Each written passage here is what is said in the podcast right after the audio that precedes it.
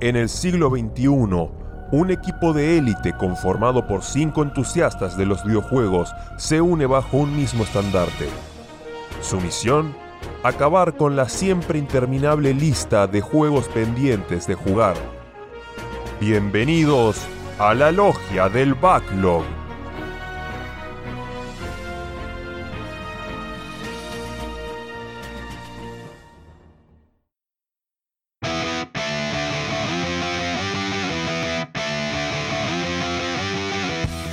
Guten Morgen, Guten Nachmittag, Guten Nacht, o como sea que se pronuncie esto, bienvenidos al capítulo 35 de la Logia del Backlog. Y creo que ya todos saben por qué estoy haciendo esta intro, porque directamente desde Alemania lo tenemos con nosotros nuevamente al señor Rami. ¿Cómo va? Buenos días, buenas tardes, buenas noches. Eh, yo lo digo ahora en, mi nativo español eh, para rememorar las, épocas de Argentina. Eh, acá sí, acá estoy yo por mi primera transmisión desde, mi nuevo hogar y la verdad muy contento de poder volver. Escuché los últimos dos eh, episodios eh, que me hicieron compañía durante toda la, mudanza y, la adaptación, eh, tanto de la logia como de otros, otros podcasts y la verdad que, está bueno volver a hablar. Aparte justo escuché el último con, con, Guille y como que me, me ha agarrado nostalgia por, por poder participar de nuevo. Así que estoy muy contento de estar acá y bueno, y contento de verlos a ustedes, de poder hablar y, obviamente de, tener jueguitos para comentar. Aviso parroquial para la audiencia, Rami por razones obvias está con algunos temas técnicos que quizás el audio no se escuche tan lindo como antes, es algo que estamos trabajando como ya. como se acaba de mudar, solamente le alcanzaba la plata para mudarse a una cueva, entonces eh, tenemos que esperar que dentro de unos meses lo ascienden, le suene el sueldo y se muda a una casa. Pero no se preocupe que lo tenemos todo planeado. Sí, sí, sí.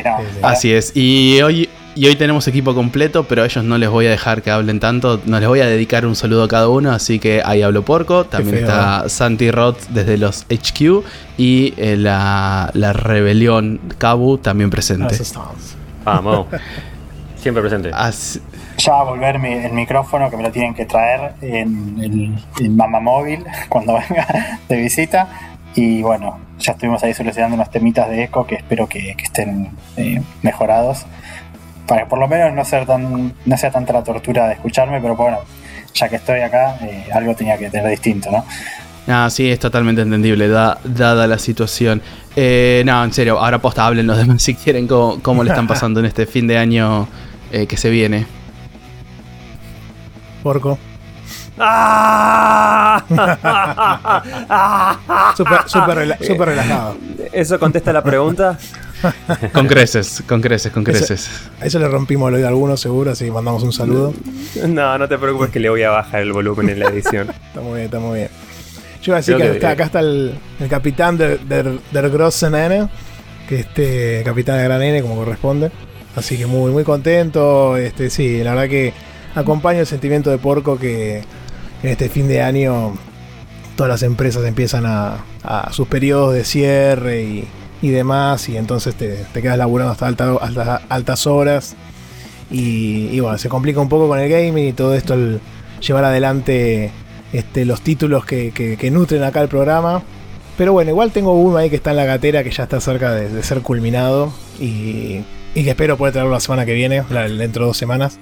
Perdón, Santi, pero, si pero la, gatera es el punto de inicio de la carrera, así que si querías decir que está cerca del final, tiraste la analogía ah, opuesta. siempre digo lo mismo, o sea, siempre lo dije mal. Hubiera quedado, como dice Homero, quedé como un idiota. bueno, la gatera, creo, que creo que es la primera vez que te escucho tirar la analogía de la gatera. No, una vez la dice, pero sí, está bien. Bueno, lo que, la, parte contraria a esa entonces. Creo que todos venimos así como súper cargadito acá sobre el fin de año, pues yo también vengo arruinado Encima, bueno, como ya saben, me, me recagó para el, Overwatch. Y además de eso, el laburo. Así que creo que venimos todos bastante arruinados en este fin de año.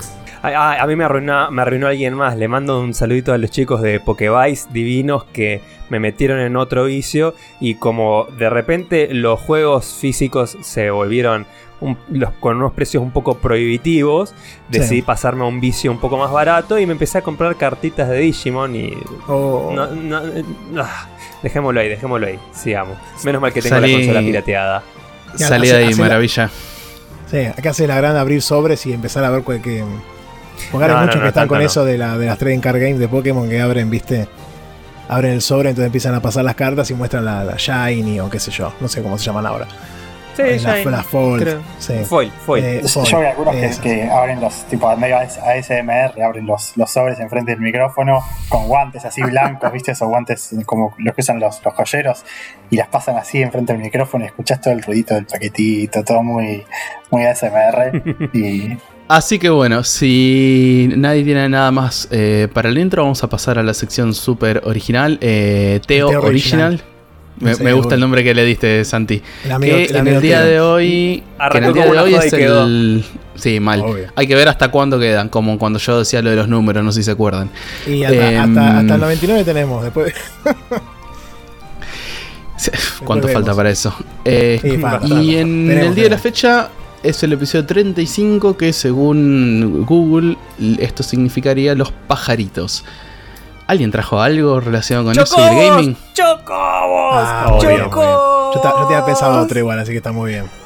Ah, bueno, y para meter más, más variedad, eh, Beat, el pajarito de Mega Man, Ah, que ya lo había pensado, juro que ya lo había pensado antes de que toque como pregunta en la última misión del camino del checkpointer en la que participé el último Te- miércoles. Te recuerda cierta competencia que tuviste, claro. Sí, sí, sí, pe- perdí, pero di una buena, una buena participación. Estoy conforme. Una derrota Fue, digna. fue más respeta- sí, fue más respetable que, la, que mi primera participación en la que di vergüenza. Igual perdiste contra nada, o sea, perdiste contra el campeón. Yo creo que sería muy difícil que, que no gane. Sí, sí, mucha suerte desde acá. Gran participante. justo en esta semana Este, no, yo- toca el, el pajarito que eh, con todos los eventos que están pasando relacionados a Twitter y creo que es mucha casualidad que haya tocado justo ahora, ¿no? sí. Sí, este, el amigo Elon que entró ahí en Twitter a romper todo. Es buenísimo Para, para. verlo. ¿Vos decís que tenemos que escribir el libro de profecías de la logia? ¿Eh? Oh, No sí, ah, habría que ir pensando en los, O- Orangel. sí, en los próximos números, pero bueno, considerando que los masones siempre son acusados de tener manos en todos, eh, una logia. Orangel, ¿quién te conoce? Prepárate que se viene la competencia. Además, escuchame, jugamos, jugamos al, al Katana Zero y salieron a mostrar un DLC o no sé qué de hace mil años que estabais más dormido. Este. Y después había otro juego más que también tuvimos ahí cierta injerencia. Nos están escuchando, es así. me voy a poner, Bueno, me voy a poner hay que- hay que- hay que a jugar al aceptarlo. Half-Life, a ver si sale algo nuevo. Claro. el, juego de, el juego de enero es Half-Life eh, 2. este, nada, yo iba a traer, obviamente, a Kazooie, de Banjo y Kazooie, ¿no? El bloso y el pájaro, como corresponde. Este, hay los personajes queridos y entrañables que ya están durmiendo la siesta, obviamente. Este, no sé si estarán durmiendo en una cámara de gas, pero bueno, ya lo- los. Creo que el tío, el tío no los va a traer, el tío no los va a traer nunca más. Así que les mandamos un bueno, saludo. pero les, les dieron cariño y los trajeron al Smash. Sí, obvio, obvio. Súper cuidado, la verdad que 10 puntos. Por eso, por eso tampoco me quejo, así que mi- mis respetos para el tío. Y, mm, y dentro de ese juego hay un desafío, justamente, que peleas contra uno que llamaba eh, de Canari Mari, que es, un persona, es un- una persona que está disfrazada de canario, está re loco, que está dentro de una mina, que es uno del segundo nivel, y después la rescatás y se va al nivel de las, de las nubes, que es el último, ¿no? Y ese es un desafío donde vos tenés que tocar el botón A lo más rápido posible y ganarle una carrera. La de la mina zafa, pero la de la nube, vos siempre tenés como dos instancias. En la primera te da una pieza de, de rompecabezas que tenés que agarrar 10 por nivel. Y en la segunda te suele dar una, una página del libro ese que te da los trucos. Que en el primer juego estaba en la guarida de Gruntilda y en el segundo Gruntilda lo destruye. Entonces vos tenés que buscar las hojas para que te vaya dando los trucos. Y el segundo desafío del último nivel es literalmente imposible o no imposible, está programado de una forma, son unos hijos de puta. Que si vos tocas el botón A desde el principio muy rápido, ganás toda la carrera y al final te pasa y no lo podés ganar. No hay forma de que le ganes. Entonces la forma de ganarle es ir despacito, tocándola, siempre como empatando con el chabón. Y al final meter rápido un sprint y ganarle en el último segundo. Entonces, eh, sí, sí, hijos de puta. Además, imagínate en esa época, esto salió antes del 2000 o por ahí. Este, no había internet o estaba estaba recién naciendo todo esto, no tenías ni idea de cómo era y te tenías que descubrirlo a la fuerza de cómo ganarle. Así que nada, un saludo al control de Nintendo 64 que se hizo mierda. Este, y al personaje ese que lo programaron como unos hijos de puta. Pero bueno.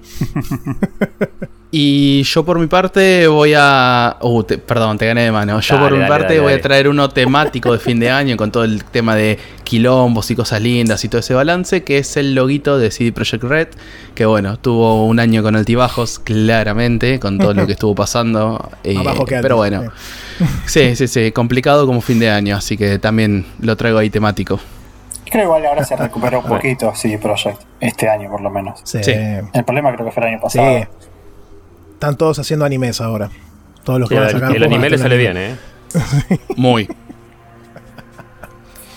Yo voy a traer uno que es un indie que se catapultó al éxito y que muchos van a odiar. Porque voy a traer el Flappy Bird. Ah, estaba pensando en lo mismo, boludo, sí. Muy qué grande, boludo, qué grande. Nada, fue, fue un furor impresionante. Yo me acuerdo en el subte ver a gente jugando al, al Flappy Bird o a clones. Este, Así que muy bien, muy bien. Lindo, lindo recuerdo. que todavía no entiendo cómo se catapultó tanto, pero bueno. Ay, bueno, Se ha catapultado cada cosa a veces que. bueno, otro, otro juego de pajaritos que tuvo su época de fama fue el Angry Birds en teléfonos. Yo me acuerdo de jugar con el, iPod Touch cuando estaba en la secundaria, o sea, estar jugando ese juego era entretenido. como si fuese tipo, no, mirá, no sé si era que la pantalla táctil era como que todavía uno no estaba acostumbrado, pero lo sentías como alto juego. Después sacaron 80.000 versiones, creo que estaba el Angry Birds Star Wars, Angry Birds Transformers, salió el Angry Birds, el Angry Birds 2, después lo transformó, hasta creo que salió una película del, de los juegos. Dos, dos películas creo. claro, o sea, dos películas, ya se fue, pero creo que el primero cuando salió fue como, yo lo jugaba bastante y era como que tenía su, su encanto de juego móvil.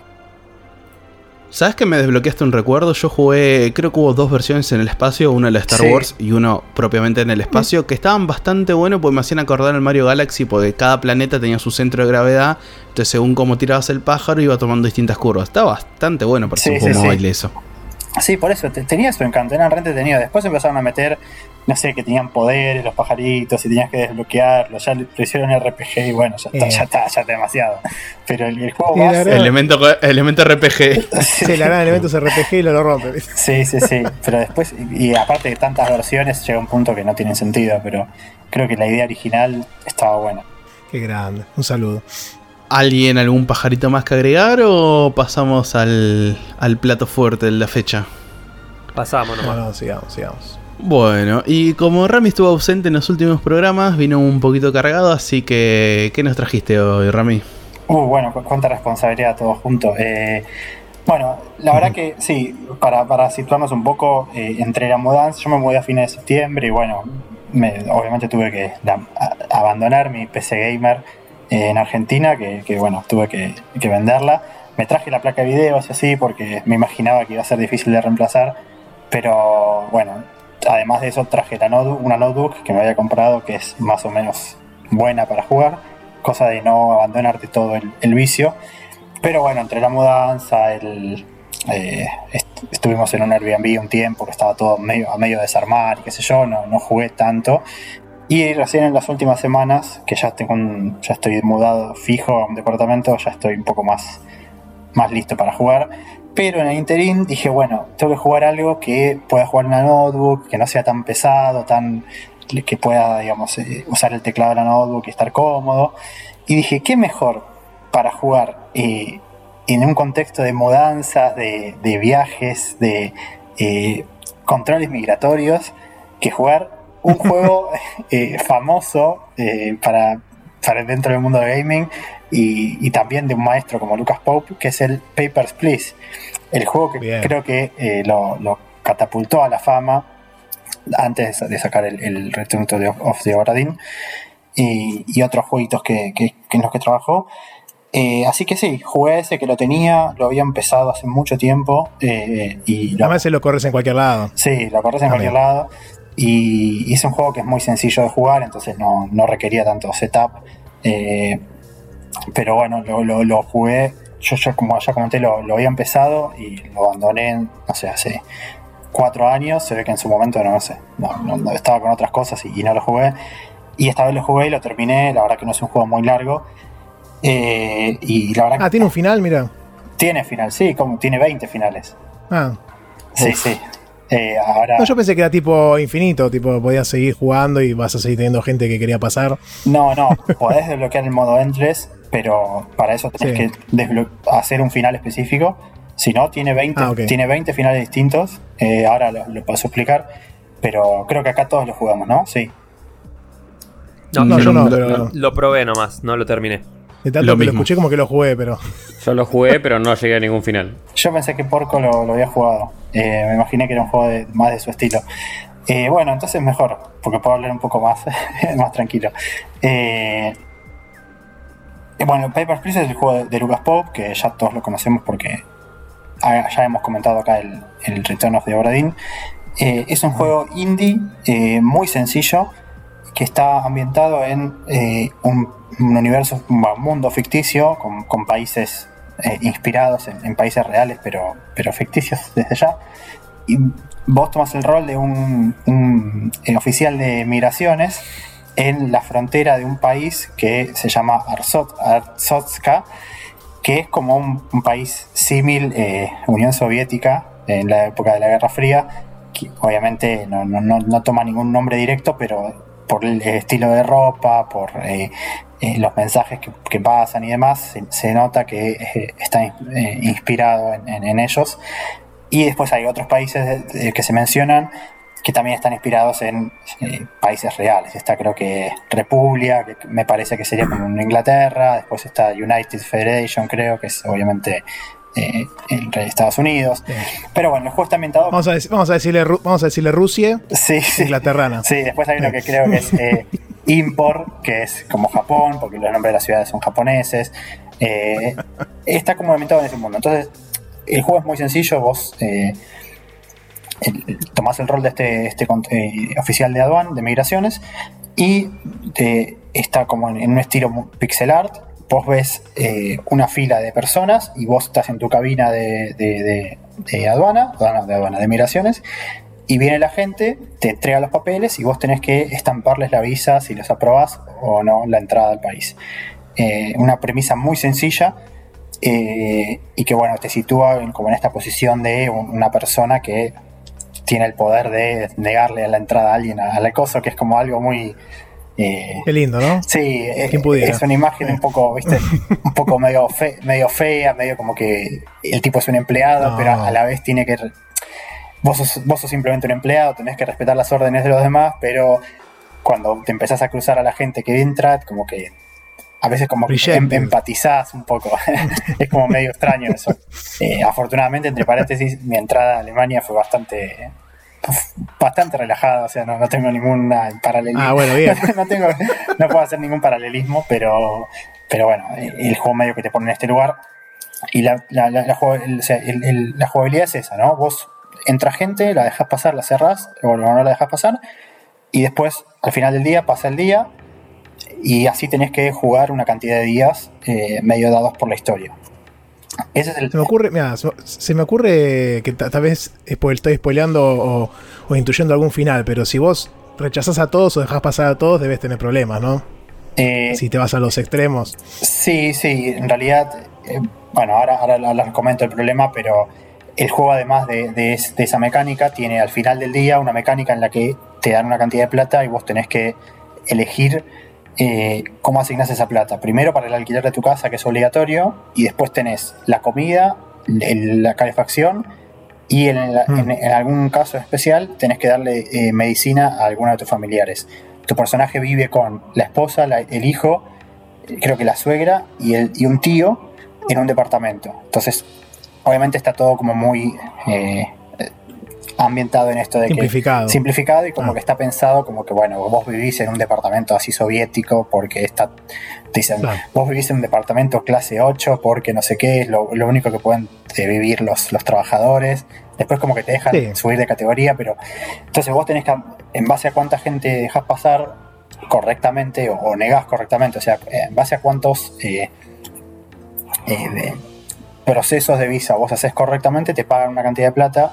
Si vos te equivocás muchas veces te descuentan plata.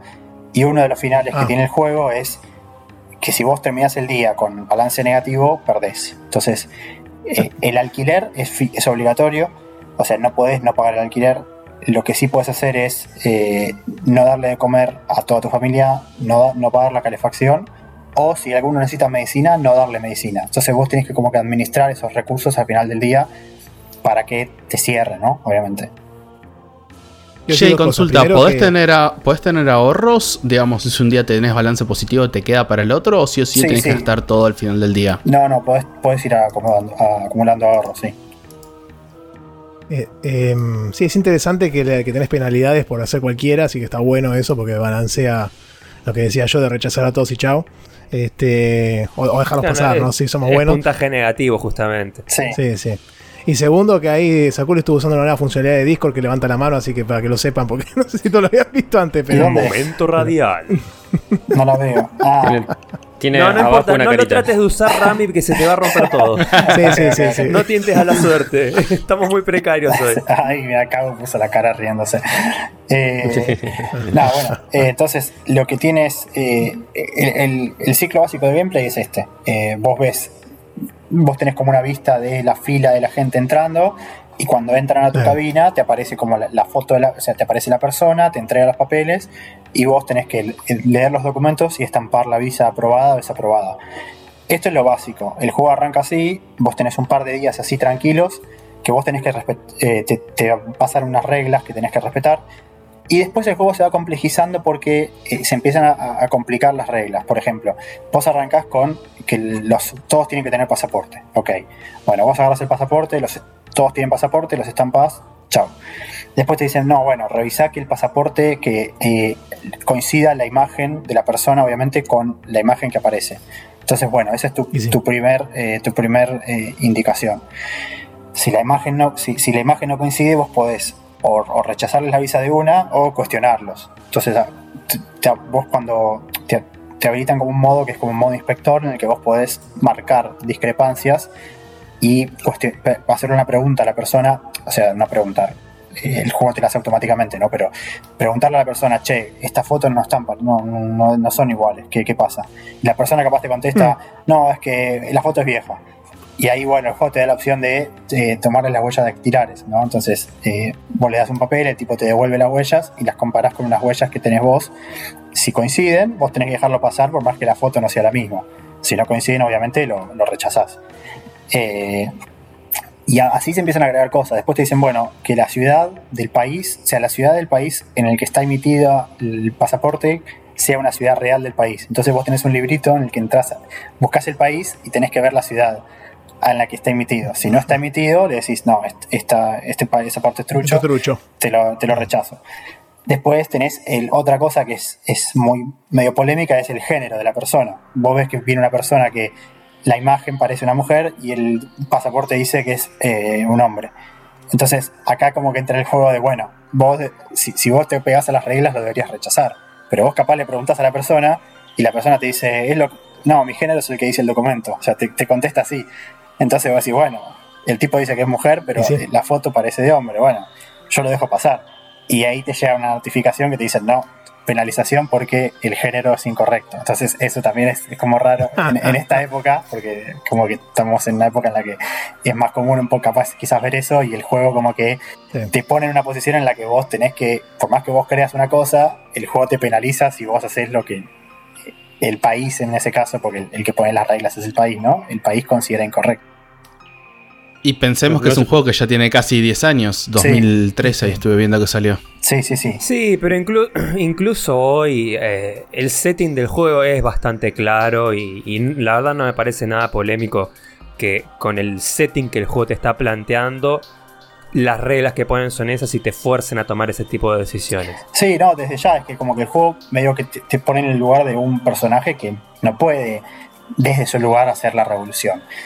Hay algo raro que es como que de cierta manera el juego te avisa cuando te equivocas, entonces como que ¿para qué haces tu trabajo vos si el juego como que sabe en lo que si, si el gobierno sabe que vos te estás equivocando porque de esta manera es como que el, gobierno te manda, si vos por ejemplo dejas pasar a alguien que, no sé, la ciudad está mal, el juego eh, tenés tres errores por día, ¿no? Al primer día te dice, bueno, penalización porque tú, mandaste una persona que, el país, que no coincide, la, ciudad. Entonces, bueno, ¿para qué estoy yo si vos ya sabes que la ciudad no coincide? Pero bueno, eso es una mecánica de gameplay, pongámosle, que es para, penalizar al, jugador. Entonces, tenés que empezar a prestar atención a esas cosas. Después te dicen que eh, la fecha de vencimiento, ¿no? que el pasaporte venza y vos tenés un relojito, ¿no? que el pasaporte no esté vencido cuando lo dejas pasar.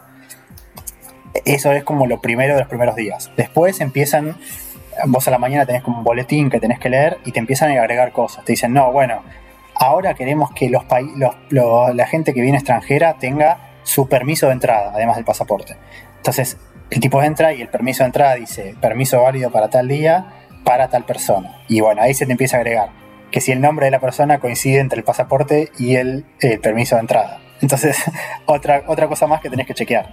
Después, a, los dos días, te dicen, no, ahora no hay más permiso de entrada, ahora hay eh, permiso, no, eh, ticket de entrada, una cosa así. El ticket de entrada tiene el, el, tiempo de viaje, o sea, el tiempo de estadía y el motivo de viaje. Y además tiene un código. Ese código tiene que coincidir con el del pasaporte. Entonces te empiezan a Yo quiero, Rami, yo quiero que me cuentes, porque eh, si bien dije que no lo jugué completo, probé los primeros días. Quiero que me cuentes de tu experiencia con el falsificador que va mejorando ah, día a día. Eso es muy gracioso. Eh, ahora, ahora comento esas cosas. El juego eh, como que se va complejizando en ese sentido, ¿no? Te empiezan a agregar cosas que son mecánicas y que a la vez te empiezan a, uno se empieza a, como a sentir exprimir el cerebro. el certificado el certificado el cerebro y además como a sentirse identificado con capaz que los trámites que uno hace en la vida real, ¿no? Que te empiezan a decir, no, tenés que traer este papel que dice tal cosa y además tenés que tener esto. Y así empiezan a pasar como que el juego dice, bueno, ahora los extranjeros de tal país no pueden entrar por ningún motivo. Entonces vos siempre que viene alguien de ese país lo tenés que negar. Después te dicen, bueno, hay una epidemia de un virus en no sé dónde. Entonces además tienen que tener carnet de vacunación. y el carnet de vacunación... Visionario. Eh, sí, el carnet de vacunación tiene que tener la fecha correcta y tiene que tener la vacuna para tal, para tal enfermedad y además no tiene que estar vencida esa vacuna. Entonces eh, te empiezan a, llenar de papeles y vos tenés como... Y de variables. Y de, variables. Van acumulando. Eh, y vos tenés que primero, por un lado, balancear eh, el hacer las cosas de forma correcta porque eso depende de que te paguen al final del día y con eso puedas mantener a tu familia y cumplir los objetivos. Y a la vez que balancearlo con lo que uno siente respecto a las situaciones que se van dando. Ah, a eso, un poco a eso quería apuntar, porque si vos venís escuchando más o menos lo que contaste hasta ahora, el juego suena a un embole, y no lo es. No, no, no. Eh, dónde está lo, que aporta de diferente que no sea hacer, hacer un trámite? Bueno, es que el juego empieza, eh, con el correr de los días empiezan a pasar cosas. Eh, eh, o sea, el juego, perdón, eh, eh, es los personajes en general son generados aleatoriamente, o sea que te empiezan a, mandar gente al azar que cumple o no con los requisitos y vos tenés que darles o no, cumplirles o no, o sea, aprobarles o no la visa. Después empieza a aparecer ciertos personajes que están scripteados que cuentan, tienen como eventos asociados y cuentan como una historia que es la que, pasa dentro del juego. Uno de esos personajes es el que mencionó Porco, que es un tipo que todos los días te trae un pasaporte trucho mal y lo va, mejor que y lo va mejorando a medida que pasan los días. Entonces, eh, primero te trae un papel escrito a mano y vos ya decís, esto está mal. O sea, es... que casi hecho en una servilleta. Después te lo trae un poco más. Pero el tipo, el tipo va aprendiendo de los errores que vos le marcás. Es como le dijiste, no, esto está mal porque te falta tal cosa. Y al día siguiente viene, intenta no y le agregó eso del día ah, anterior. Ah, bueno, bueno, me voy. y se va. Y aparte, otra cosa que es graciosa, no graciosa, perdón, que, que, que es interesante es que vos podés elegir si detener o no a la gente. Vos podés negarles la visa o podés además eh, negárselas y detenerlos, entonces se lo llevan preso. Al cuartito. Si vos a ese tipo le haces eso de que se lo lleven preso, el tipo no aparece más, pero te perdés un easter egg. El juego tiene como ciertos eventos que si los cumplís de forma correcta te, recompensan con una monedita y esa monedita la, es como un coleccionable que tiene el juego, no, no cambia tanto la historia, pero eh, hay ciertas cadenas, por ejemplo, hay una que aparece, que aparece uno de los primeros días, eh, que llega un tipo, te dice, te, te da todos los papeles, está todo bien, lo aprobas, y te dice, uh, bueno, ahora viene mi esposa atrás mío, por favor, déjala pasar. Y claro, obviamente la esposa llega y, hay un dato que está mal, o el, nombre está mal, o le falta un papel, y qué sé yo. Afuera, afuera. Entonces ahí decís, bueno, ¿qué hago? ¿La dejo pasar? Quita, O la, la, rajo a la mierda. Eh, Afuera. Y bueno, capaz si le dejas pasar. cuartito. si le dejas pasar, te dan la monedita, si no, obviamente perdés esa monedita. Eh, no todos los personajes. ¿Y, y tenés algún premio si mandás a alguien sopre? ¿O siempre es algo negativo? Después aparece un guardia que te dice: A mí, a mí me dan un bonus cada vez que alguien eh, queda preso. Eh, por cada dos personas que vos mandes presa, yo te comparto una parte del bonus, de la guita. Entonces ahí vas a decir, bueno, ¿qué hago? ¿Los puedo rechazar o los puedo rechazar y mandarlos en cana? Entonces te, aparece otra variable. Y, no cada tanto. Y después como que se empieza, no sé, por ejemplo, otra cosa que te dicen es que tenés que eh, cuidar que no tengan contrabando. Entonces tenés que revisar que el, lo, en un momento te empiezan a. Otro documento que te aparece es eh, una tarjetita que tiene la descripción física de la persona con la altura y el peso. Si el peso de la persona es distinto al que tiene, porque en el, en el, puestito este hay como una balanza, si el peso de la persona es distinto al que dice la balanza, entonces tenés que escanearlos. Les haces un escáner con un tipo un rayo X, no sé qué corno es, y tiene una Play 5 en la panza. Claro, capaz le encontrás que tiene, que tiene contrabando. Entonces, al contrabandista, ¿qué haces? O lo mandas en cana o lo rechazás y que se vaya. Eh, Tenía la placa de video. te empiezan a aparecer un montón de cosas. Y además, hay todo, además de estos eventos scripteados que comento, hay toda una, una trama de como un, un intento de, eh, no sé si decirle golpe de Estado, pero sí, que es un intento de una revolución contra el gobierno entonces empiezan a hay, suceden unos atentados terroristas en, algunos eh, días específicos del calendario eh, y tu personaje entra en contacto con una organización a la que puedes decidir si ayudar o no. Eh, eso depende del gusto del juego, pero tiene estas cosas, ¿no?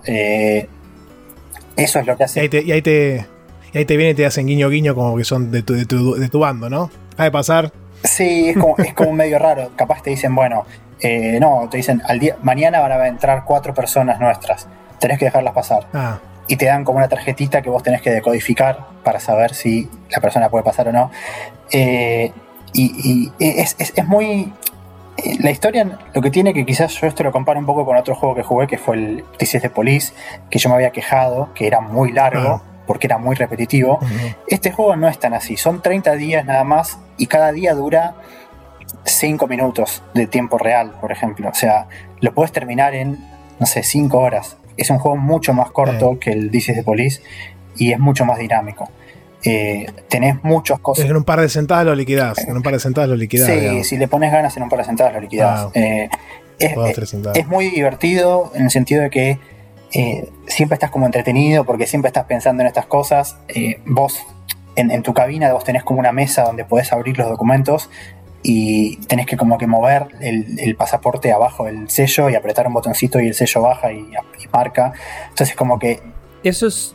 Perdón, Rami, eso es una cosa que te quería preguntar. Algo que me pasó cuando lo probé fue que me desesperó un poco que al estar vos todo el tiempo contra reloj, como que premian tu eficiencia para hacer toda la revisación y comparar los documentos con las reglas, sentía que me sentía torpe y lento moviendo las cosas en la pantalla, acomodando todo con el, con el mouse. ¿No te pasó algo parecido o cómo, sentiste los controles en esa parte? Sí, te sentís un poco así porque eh, como vos bien decís, tenés el pasaporte, por ejemplo, de la persona, tenés el documento que te tira, el, no sé, el, el ticket este de día, Después tenés el manual de instrucciones en el que vos tenés todos los países con sus ciudades para revisar. Claro, tenés toda la documentación de referencia. Sí. O sea, yo veía eso y a mí me daban ganas de agarrar toda esa información del juego, imprimirla y tenerla en la mesa en el mundo real para que me sea más fácil revisar. Sí, sí, sí. Claro.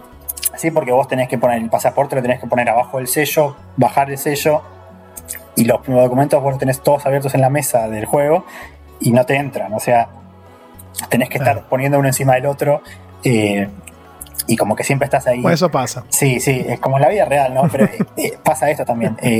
al estar medio contrarreloj, tenés que, tener, tenés que tener cuidado de que no se te pase.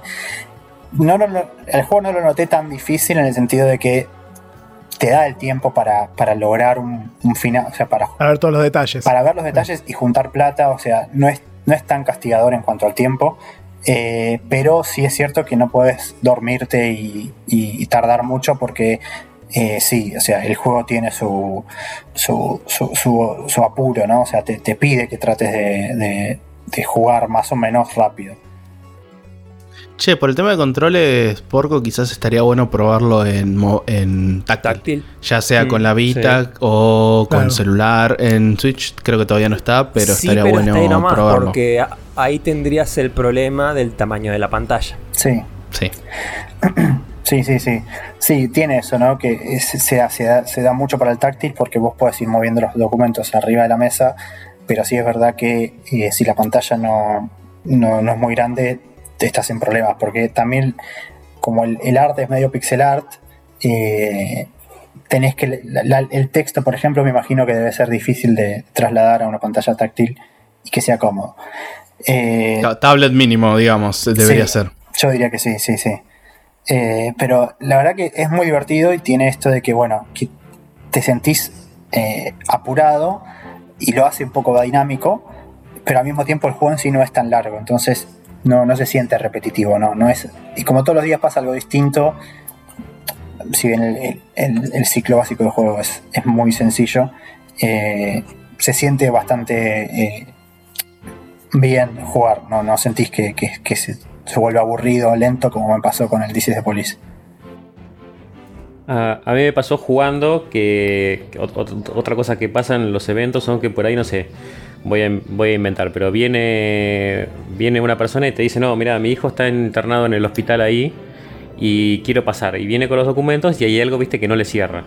No sé, vos tenés que decidir. Claro, tenés que decidir. bueno, ¿lo dejo pasar para que vea a su hijo internado o no? Y a veces vos le pones, a algunos eh, le pones que sí, y después te llega una noticia de que hubo un hombre de tal o tal característica que hizo un atentado en tal lado, y vos sabés que fue el chaboncín ese que dejaste pasar medio de ilegal, y ese hijo de puta me mintió, me recagó. Y bueno, también pasan ese tipo de cosas, así que como que, no, no, es por ahí, no es todo así como decís, bueno, sello, pasa, no, sino que tiene todo ese tipo de, de cosas en el medio que están buenas. La clave es no dejar pasar a nadie, básicamente. No, pero igual, más allá de eso, me gustan estos juegos que eh, te hacen, como diría uno, te hacen sentir identificado, más allá que el país es ficticio y ninguno de nosotros fue aprobador de visas o no, creo, a, ver si algún oyente lo es. Un saludo a alguno que haya laburado de, eso, que, si, tuviste la suerte de viajar... Trabajé algo parecido. Bueno, y si encima tuviste la suerte de viajar, Rami supongo que te habrás sentido identificado en algún momento del juego, de siempre uno pasa por esa situación rara en aduana o el nervio, o Santi que estuviste yendo hace no tanto tiempo cuando entré a Estados Unidos, siempre está ese nervio de, che, yo ya pasé, me van a probar, pero nada, yo entre, entre paréntesis tengo la experiencia del cuartito de parte de, oh, mi familia que los mandaron. Y cuando me volví por pasar por el escáner por el tema del coso antibombas y no sé qué poronga. Así que como que si viajaste, capaz que te sentís un poco más conectado con el juego para bien o para mal. Como dirían los yankees, es muy relatable. Es muy, muy, este, te asocias mucho con la experiencia de, de, y encima estar del otro lado debe ser buenísimo. Debe ser un embole, pero también debe estar interesante eso de decir, bueno, a ver, te, te, damos un poco de represalia, pero sí, pueden pasar un montón de cosas y, siempre es un momento donde tenés que estar lo más tranquilo posible porque llevas toda la de perder. Entonces, este... Y sí, te, me ha pasado que te han pedido un domicilio que justo no tenías y justo toda tu familia se había ido y te quedaste ahí parado y, y es mucha presión en un minuto, en un poco tiempo. Me interesa lo que dijo Porco antes. ¿Qué, qué controla, ¿Quién controlaba vos? Eh, mi, uno de mis primeros trabajos era revisar documentación para, para habilitar o inhabilitar gente, eh, trabajadores de la industria, a entrar a sus lugares de trabajo en... Ah, está bien, está bien. Claro, sí. Y vi cada cosa, muchachos. Yo me lo imagino a Porco, a Porco re contento, rechazado Rechazado. Claro, exactamente. A mí me ha pasado lo opuesto porque, eh, a ver, te das cuenta cuando hay simplemente un desliz, ignorancia, o cuando alguien se está queriendo hacer el pillo y, eh, no es que por ahí no te presenten las cosas porque no las tienen, porque no quieren, sino por ahí porque, porque son vagos o porque eligen la opción fácil, qué sé yo. O sea, no, nunca llegó a ser turbio, pero era como, dale, si no te cuesta nada meterte en el sitio web y bajarte este papel original, no me quieras venir a, querer pasar con el papel vencido. Eh, y, yo y, yo realmente disfrutaba mucho rechazando a la gente que se quería hacer la pilla de pruebo con esto que ya está vencido y si pasa, pasa. Sí. Con cara, de, con cara de felicidad, rejected. Sí, sí, sí, sí, Era, divertido rejectear gente. sí, sí, el juego este tiene eso, ¿no? Que por un lado es como que vos tenés que tratar de hacer bien tu trabajo porque te, pagan al final del día, pero al mismo tiempo uno se siente como, eh, si bien hay personajes que son, eh, los que son creados al azar, uno quizá medio como que se disocia un poco y siente, bueno, este tipo que viene y, la ciudad en la que eh, emitió el pasaporte no existe, bueno, ya está, rechazado, chao, que se vaya. Hay casos en los que vos sentís que hay como una historia detrás, porque el juego quizás la tiene como escrita, como este que, contó eh, ¿no? No me acuerdo si me pasó igual, pero sí, alguien te dice, no, vengo a ver a mi hijo que está enfermo, por favor, déjame pasar. Y vos le decís, bueno, pasa. Y al día siguiente, chao, me ha atentado. Entonces, uh, bueno, me cagó. Y está bien, culpa mía, porque. o sea, culpa mía porque yo lo dejé pasar, pero. Eh, es como que uno también se pone en el lugar de, bueno, yo soy solo un empleado y el, que manda todas estas órdenes es el gobierno, pasa eso, ¿no? Como que, que, después dicen, bueno, los trabajadores tienen que tener un permiso de trabajo. Uh, bueno, entonces el chabón viene a trabajar y no, el permiso de trabajo no coincide porque el dato de no sé qué, y vos le tenés que decir al tipo que no, que no puede entrar a trabajar y bueno, qué sé yo, por más que sea un personaje virtual es como que te sentís, ¿no? Que, que, que, que hay algo raro. Empatía. Eh, desde ya que yo, como ya dije, mi, mi, mi, entrada a Alemania por suerte fue bastante relajada, pero sí es verdad que la entrada a un país siempre es como una situación de, de, vulnerabilidad, quizás, como que te sentís que un tipo ahí con un sello, salvando que nosotros lo hacemos por turismo, que un tipo ahí con un sello puede, no sé, de cambiarte la vida literalmente, porque en, el contexto de este juego vos estás en un, supuestamente en un país que está como en crisis, como que hay gente que viene de refugiada, que no sé qué, y nada, tu, sello es la diferencia entre una cosa y la otra. Eh, y, bueno, ya para, para quizás para cerrar, eh, nada, son 30 días que se van dando distintos eventos y el juego tiene 20 finales, creo. Eh, algunos son al estilo eh, Nier Automata, en el sentido de que son finales medio en chiste, entre comillas, y hay finales que son un poco más serios, que vos para lograrlos tenés que cumplir ciertas, ciertos objetivos en el medio, eh, y a partir de ahí como que vos podés elegir si jugar todos los finales o no, obviamente no, jugar todos los finales no, no es obligatorio, eh, de hecho el juego tiene un sistema de, de guardado de, juego, de guardado de juego, guardado de partida, que se hace al final del día, ¿no? no, al, principio del día siguiente. Entonces, al principio de los días.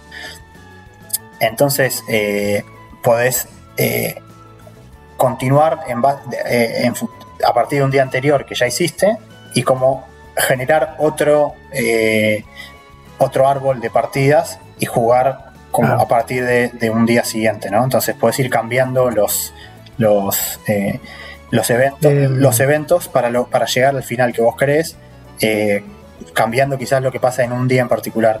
Podés guardar creo que hasta cinco partidas distintas, entonces puedes llegar al final, final, al día 30 y después en el medio ir probando. Por ejemplo, hay un final que es este, terminar, terminar el juego, terminar un día sin plata. Bueno, ahí ya hay un final.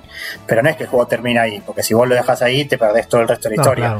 Eh, después te pueden meter preso, si, pasa si, pasan ciertas cosas te pueden meter preso. Al final puedes terminar de una forma u otra. Eh, no, voy a, no voy a spoilear, pero hay varias cosas que se pueden ir dando para que vos llegues a un final y sientas que estás contento con tu historia. Iba a decir si, bueno, igual lo, mencionaste, si te, permitía hacer la gran porco para hacer save scam con, con como el Obradín y empezar a, si algún día no te gustó lo que pasó, volver para atrás, pero sí, tranquilamente. Sí, sí, te deja y medio que el juego tampoco te, castiga por hacerlo. O sea, el juego creo que espera que lo hagas. De hecho, yo lo hice un par de días que, que me quedé sin, no sin plata, pero que llegaba medio sin plata al final del día, dije, bueno, lo pruebo de nuevo, porque hay veces que uno se equivoca, si te equivocas una vez, esto creo que lo dije, vos tenés tres errores por día, al tercer error ya te empiezan a descontar plata y a partir de ahí empieza a incrementar la cantidad de plata que te descuentan con cada error.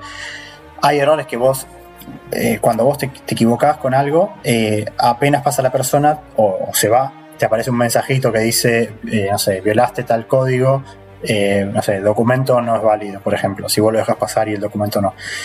Y hay veces que vos decís, qué boludo, ¿cómo me olvidé de eso? Pero claro, llega un punto que hay tantas cosas que chequear que capaz que... Y, el juego hace muy bien algo, que es que el juego te va, te va introduciendo con el paso de los días cosas que te puedan cagar. Por ejemplo, en un momento dicen, eh, entraron a una oficina del gobierno y se robaron los sellos. Así que puede ser que algunos sellos sean falsificados. Revisá que el sello, que el sello coincida con este. Y claro, entonces, el primer día, o sea, la primera persona de ese día entra con un sello falso. Como que el juego hace esto, que cuando te introduce una nueva mecánica, la primera persona que entra ese día entra con esta mecánica nueva, como para que vos... para que lo descubras fácil. Para que vos lo descubras fácil. Para que lo asocias rápido. Y después a partir de ah. ahí es medio al azar. Entonces capaz que a vos te inventen una cosa y hasta el... Durante 10 días no aparece nada relacionado a eso. Y de repente aparece y, vos te olvidaste. Te la mandan a guardar. Y vos te olvidaste y te la mandan a guardar. Entonces Claro. se, vuelve muy granular. Sí, después empiezan a cambiar las regulaciones, como que agregan cosas y sacan otras. Después dicen, no sé, de tal país no, no puede entrar la gente de tal país porque no la queremos, porque sucedió un problema político. Entonces, a esa gente siempre la tienes que negar. Y de repente dicen, no, bueno, ahora se puede entrar de nuevo. Entonces tenés que volver a aceptarla. Eh, y ves muy cambiante y también como que sí, es verdad, a veces uno piensa en las cosas que pasan en un, en un país, salvando las distancias, y son regulaciones que salen así de la nada y dicen, bueno, a partir de hoy, a partir de hoy, tal cosa, a partir de hoy, tal cosa. Y decís, ¿cuánto, o sea, cuánto depende de la, la voluntad de... no es muy descabellado realmente. Che, y te iba a preguntar, Rami, vos que estuviste, recién contaste que rejugaste algunos días, eh, al rejugar el día, ¿sentiste cosas distintas, o sea, esto del random? ¿O es el estilo del random que una vez que inicia la partida ya medio fija todo eh, un orden? No, no, no, las personas que entran todos los días son al azar, pero todos los días, eh, bueno, en ciertos días hay eventos en particular que son fijos. Por ejemplo, el día tal, no sé, la tercera persona que entra es quizás el fulano este que dijo Que es el tipo que entra con los pasaportes falsos. Entonces, esa persona siempre entra, no sé, el día 3, el día 5 y el día 9. Entonces vos sabés que sí o sí va a entrar ese día. Pero después en el medio puede pasar cualquier cosa. O sea, son totalmente al azar los personajes. Che, y última pregunta de mi parte, el de los pasaportes falsos, ¿llegó a un momento tan bueno que lo dejaste pasar o ya lo rechazaste para siempre? Dijiste, sé que sos no, no, no. Pero... Ese, ese no me lo, ese no lo spoilees. bueno, te prohíbo contestar eso. No lo spoileo entonces. Pero, pero es muy gracioso. ¿Querés, ¿Querés, saber, Sakul, anda a buscarlo un video o jugar el juego? Pero es muy gracioso encima, porque, porque te dice, uh, haces muy bien tu trabajo. Y cuando, lees, cuando se lo rechaza, cuando el tipo trae algo mal y vos se lo rechazás, te es dice... Como tu, es como tu rival, digamos, sí, Pero encima es gracioso, porque no, no sé si tu rival, porque te lo dice bien, porque te dice, ah, este país es muy seguro, vos haces muy bien tu trabajo, mañana vuelvo con algo mejor. y se va. es tu frene. claro, este tipo. es como Faldo. sí, sí, sí. Eh, así que sí, por mi, por mi, parte creo que ese es el, primero que tenía para comentar y la verdad que estoy contento de haberlo jugado. Quizás fue el, contexto fue eh, el necesario, pero la verdad que es muy buen juego, se los recomiendo. Creo que ya es, Lucas Pope ya es bastante alabado y ya con lo que, con lo que hablamos de Logradin, creo que jugar este juego sirve porque es, el estilo quizás de, Lucas Pope, este tipo de historias. Me, ¿Sabes que estaba leyendo mientras hablabas? Increíblemente no salió en ninguna consola, este, lo cual es curioso, porque veo que está en PC, en la Vita y en, y en mobile nomás. Así que tiene cierto sentido, pero igual hoy en día hay muchos hasta aventuras gráficas y demás que ya están en consola. Este, así que no sé, raro. No sé si es que no les interesó o algún tema de, alguna, otra, alguna otra cuestión, pero no. Me llamó la atención. Y después tiene 10 millones de premios. Sí, sí, sí, sí, Fue recontra bien premiado. Es, impresionante. Recontra bien recibido, para mí con, buen motivo.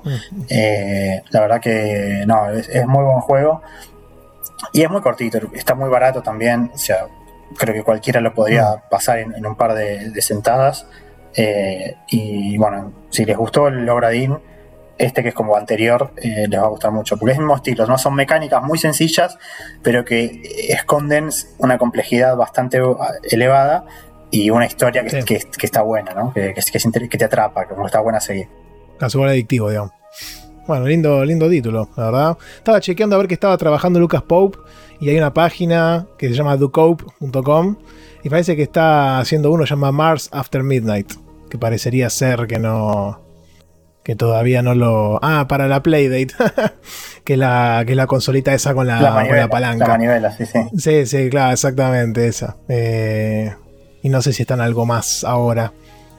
Este, pero bueno, ojalá que siga sacando juegos. Porque la verdad que los títulos que hace son muy, muy interesantes, ¿no?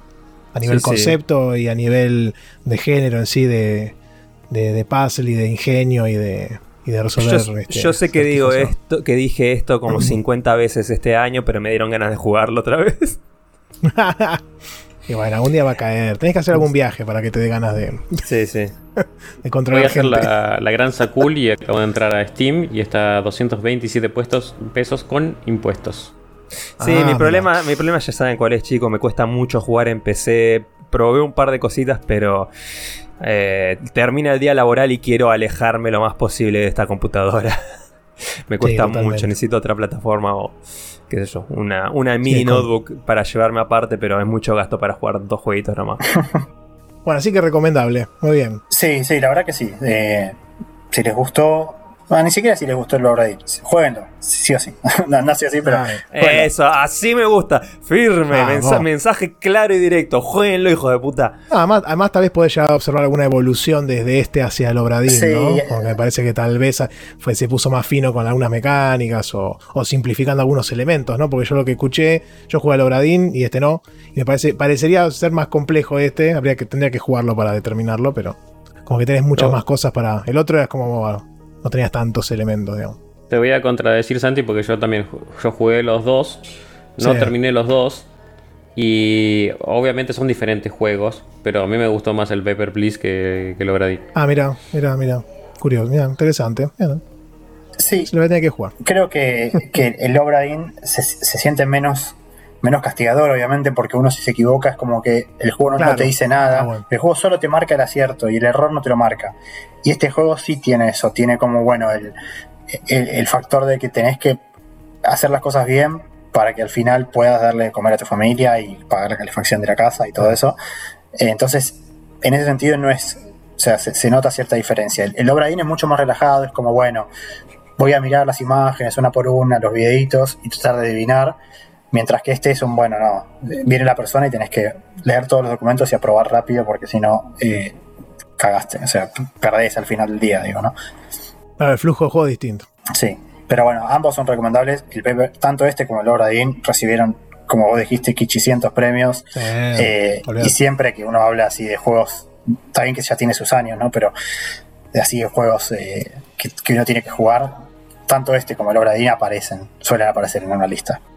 Bien, fantástico. Ah, así que como hicimos con el Obradín, podríamos cerrar con un que viene el Paper Please. Y creo que con eso ya podríamos irnos para el segundo bloque. ¿Les parece, chicos? Sí, señor. Sí, señor. Nos escuchamos en unos segundos.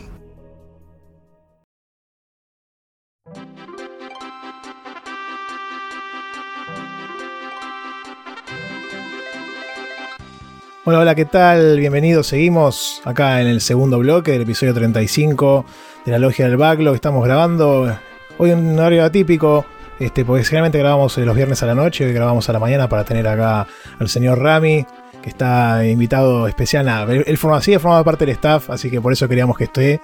Y allá tiene un par de horarios. Encima no sé si ahora atrasó o adelantó la hora también ahí. Así que cada vez tenemos más horas de distancia. Este. No, no, al revés. Ahora la, la atrasé yo. Yo tengo ah, cuatro horas de diferencia. mejor. cuatro horas. Argentina. vale bastante. Vale bastante. las, las 4 y 20 de la tarde casi. Ah, está bien. Está para tomarte una merienda, al té de las 5.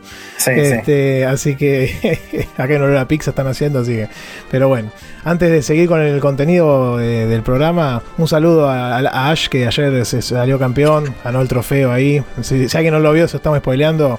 El fresco es hijo de puta, después de 25 años, no sé hace cuánto está compitiendo, terminó ganando algo, así que bueno, no, eso no, lo quiero tanto como personaje, pero me pareció bastante interesante. Santi, ¿qué, opinas de, la, de la teoría de que el primer capítulo de Pokémon salió en 1996 y Ash tenía 10 años, pasado 86 y ganó este año? Sí, sí, todo, todas, las que más o menos coinciden para, lo del mundial la están tirando, es genial. Nada, hay que ir siempre en los mundiales hay que ir tranquilo, muchachos, porque si no, viste, después, este, emocionémonos cuando esté en la semi o en la final.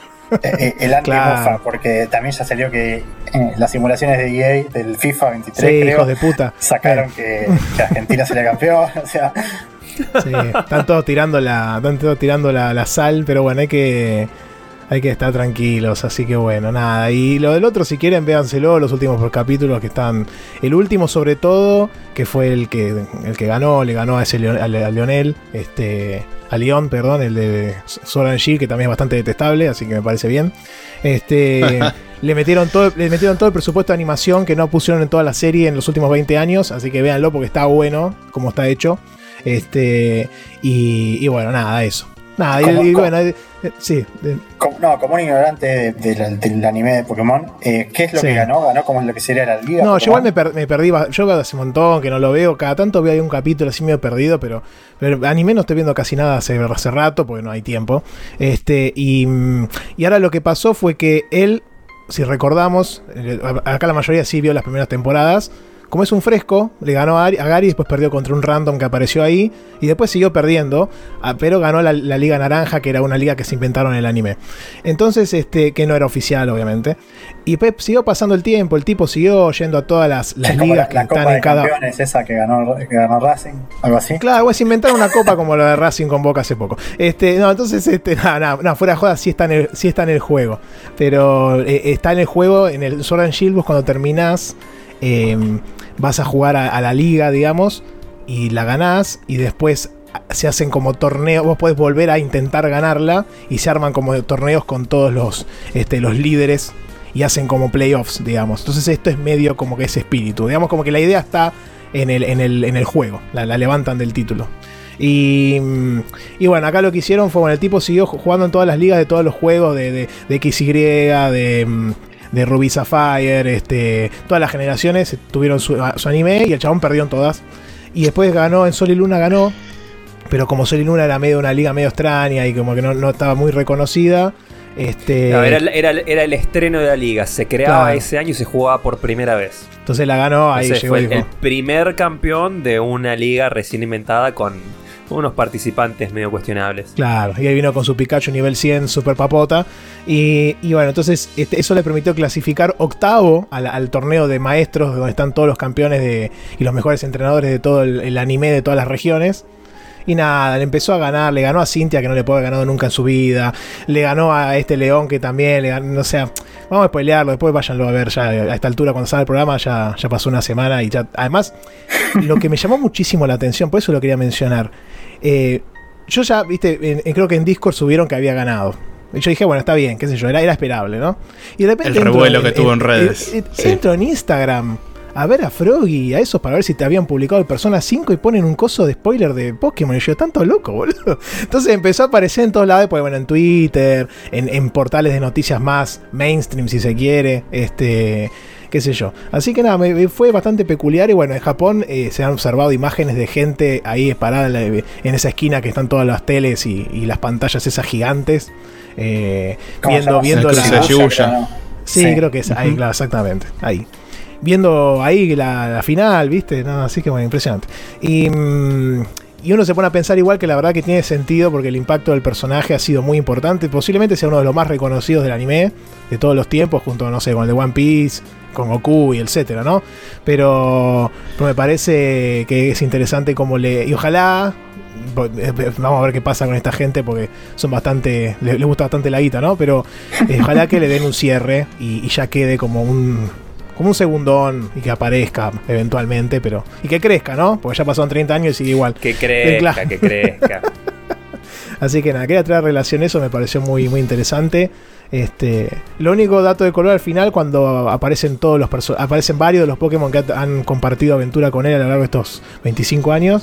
Eh, eh, me entero ahí que en Sol y Luna tuvo un Sol Galeo, que es uno de los legendarios. Después me cuentan cómo fue el trasfondo. Y yo dije, tiene un legendario y usa a Sirfetch, boludo. Sos un hijo de puta. No, pero bueno, no era de él puntualmente, así que está bien. Y, además está bien que use a Sirfetch, por ejemplo, y al otro que es como un Pokémon antiguo, no me acuerdo el nombre ahora, el que tiene cara de media cara rara.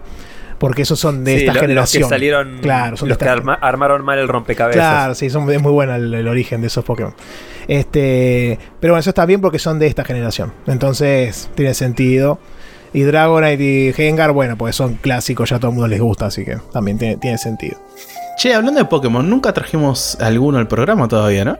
Sí, yo traje el, Shining Pearl. Ah, sí, la remake, es verdad. Sí, sí, sí. El Pokémon Pinipón. El Pokémon, sí, Pokémon Pinipón, qué grande. Sí, sí. Y ahora ya viene, viene el otro. Pero bueno. Este, ahora, párrafo aparte, ya volvemos al contenido habitual y pasamos al, club social que ahora tenemos dos juegos en, circulación. Le damos la bienvenida a Blasphemous porque la última vez estábamos en votación todavía, si mal no recuerdo, o, a punto de hacerla. Y, ya hay muchos chicos ahí que están enganchados en Discord, así que después vamos a pasar las redes para que, para que se conecten y puedan ahí charlar del progreso.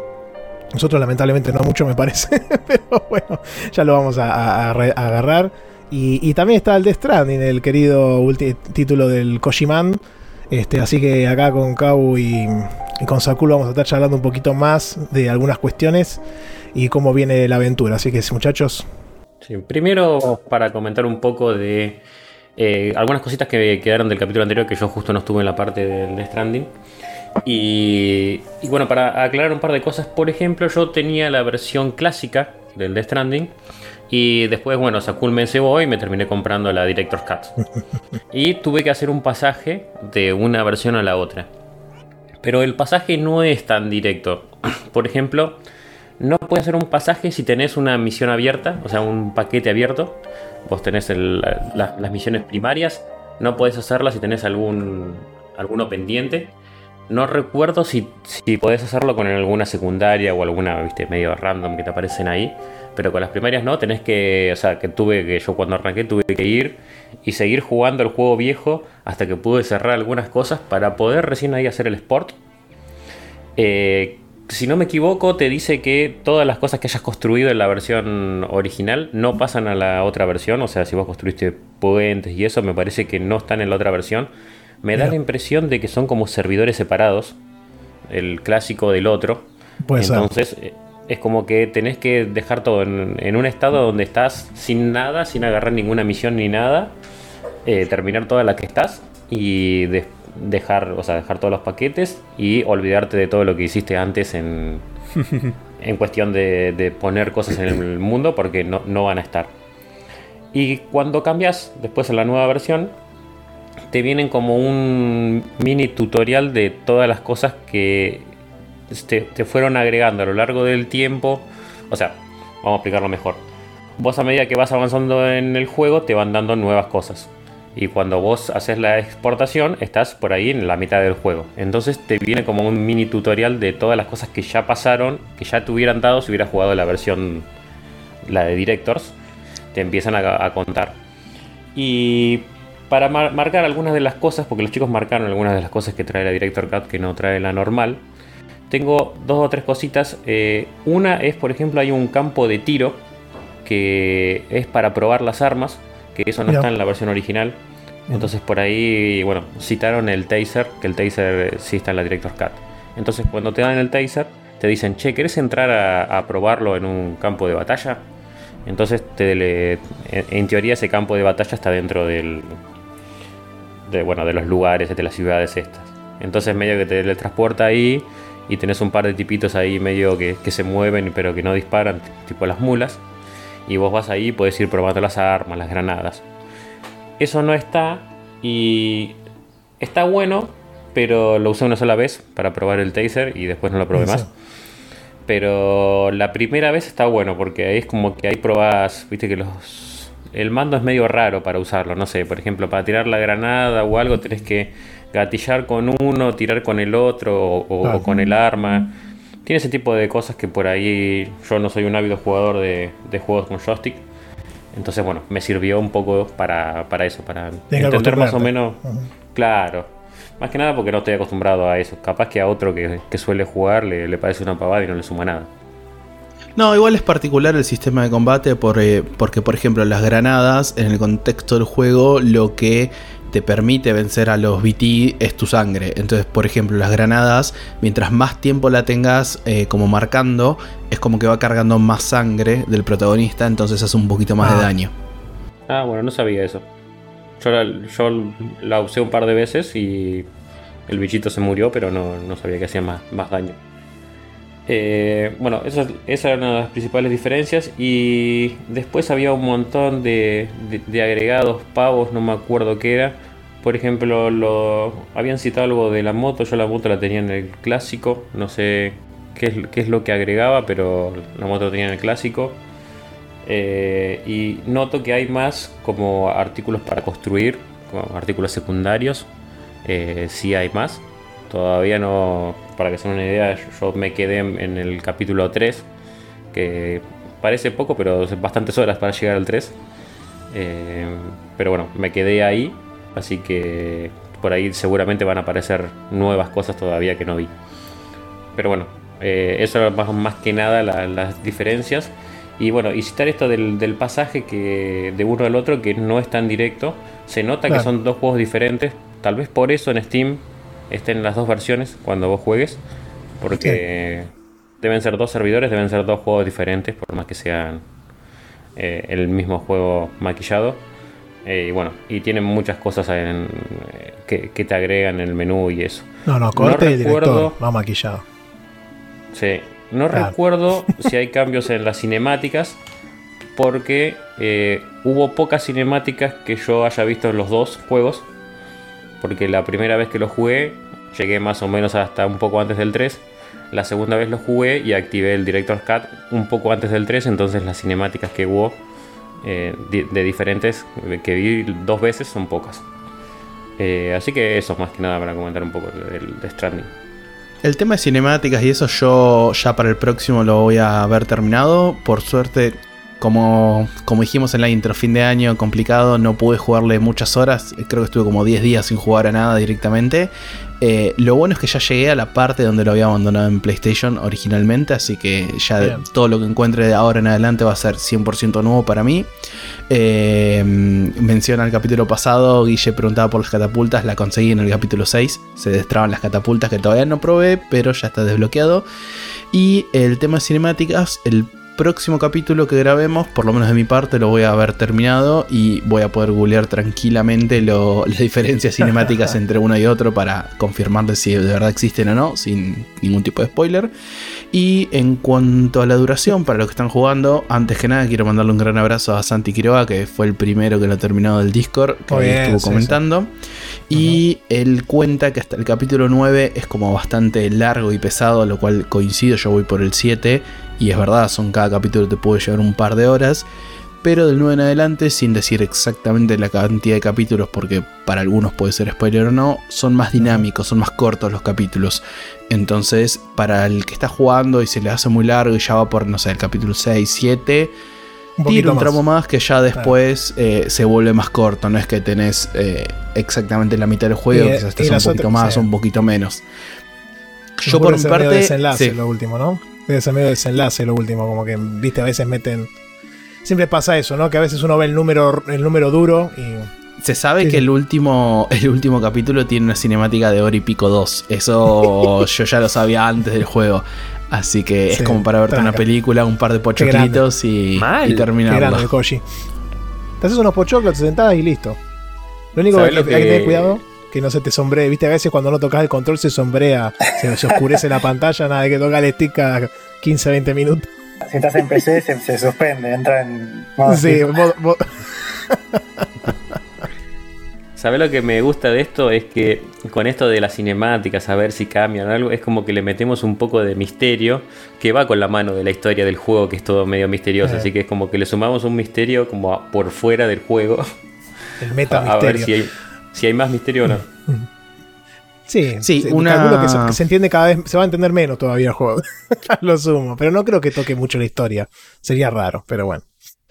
Hay que ver los cambios, que para mí deben ser sutilezas todo el cambio de cinemáticas. Eh, eh, una recomendación que quiero hacer, eh, tanto para ustedes como si lo siguen, para los oyentes, cuando lleguen a las partes de nieve, ya van a darse cuenta cuando lleguen o no, les recomiendo que tengan algún vehículo como para transportarse por ahí. Eh, en el sentido de quizás no una moto sí o sí, sino que también tenés los carritos que medio que flotan y podés subirte tipo chango de supermercado y ir con ese pateando. Porque hay momentos de laderas. Es que se vuelve un poco lento. Yo la verdad lo sufrí en uno de los últimos capítulos que estuve jugando, eh, la parte de la nieve, y se me volvió un poco pesado. O sea, al mismo tiempo está bueno porque te transmite eso del juego del peso de tener que caminar por un ambiente no del todo copado, los pasos se vuelven más lentos, eh, sentís el frío como que cubre toda la nieve al chabón y cada paso como que cuesta cada vez más. Entonces, si no lo quieren sufrir tanto, ahí les dejo, les dejo un pequeño consejito. Y en cuanto a la historia, todavía no aclaré nada. Sí hay cosas muy copadas de personajes, como por ejemplo el de Mama. Es muy buen personaje. Y todo lo que está relacionado en el capítulo, que creo que era el 6 o 5 eh, del personaje, está muy bueno. Ese recomiendo que hagan full historia.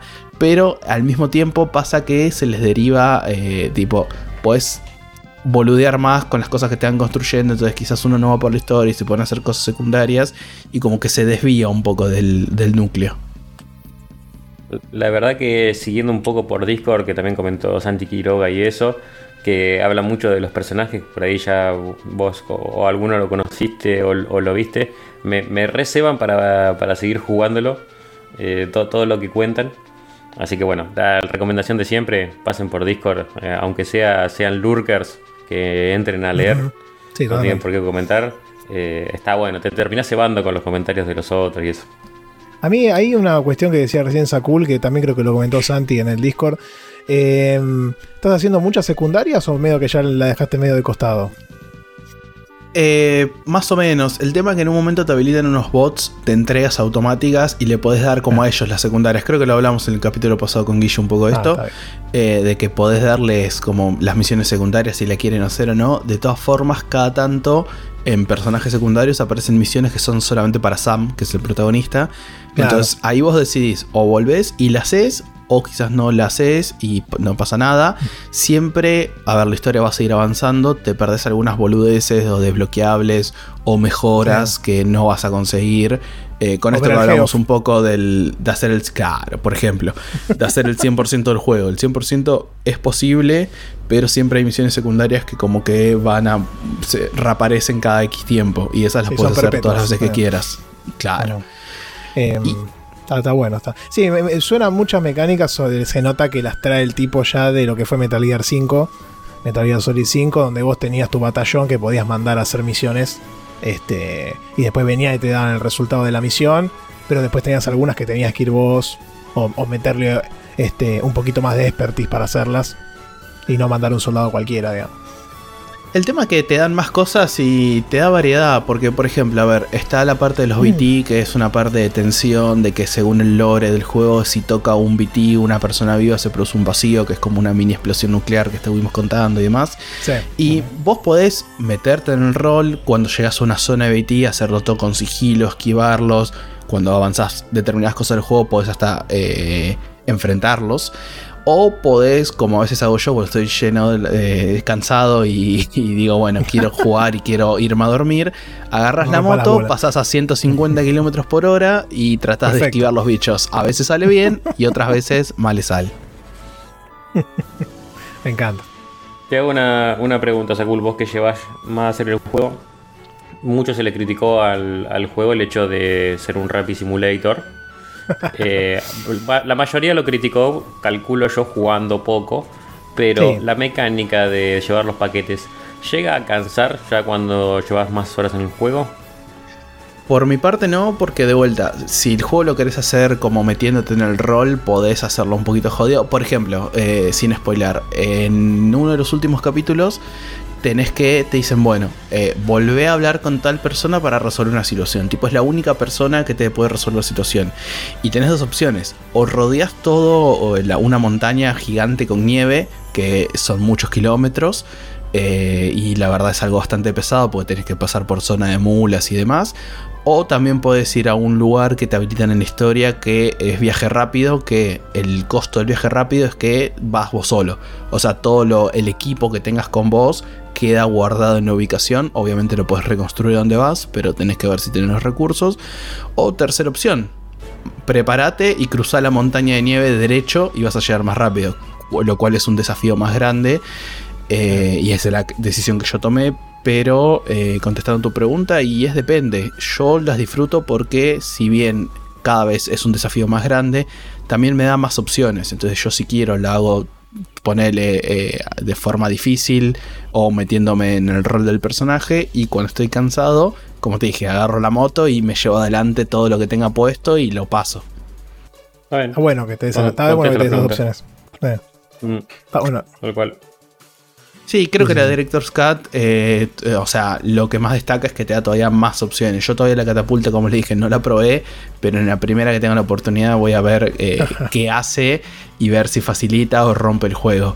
Además, el tema de eh, la función online del juego también ayuda mucho porque la primera vez que pasas un área sin que esté conectada a la red Kiral, que es lo que te habilita a ver el resto de jugadores o las cosas que construyeron, la primera vez la pasas mal porque no hay nada y solamente están las cosas que vos construyas. Cuando llegaste a una base y la conectaste, todo un área del juego, todo un área del mapa va a tener todas las cosas conectadas, entonces quizás lo que te costó hacer y lo sufriste, estuviste caminando como un boludo, después no sé, aparecieron tres puentes, cuatro escaleras y dos tirolesas y cruzas el mapa de una punta a otra en dos segundos.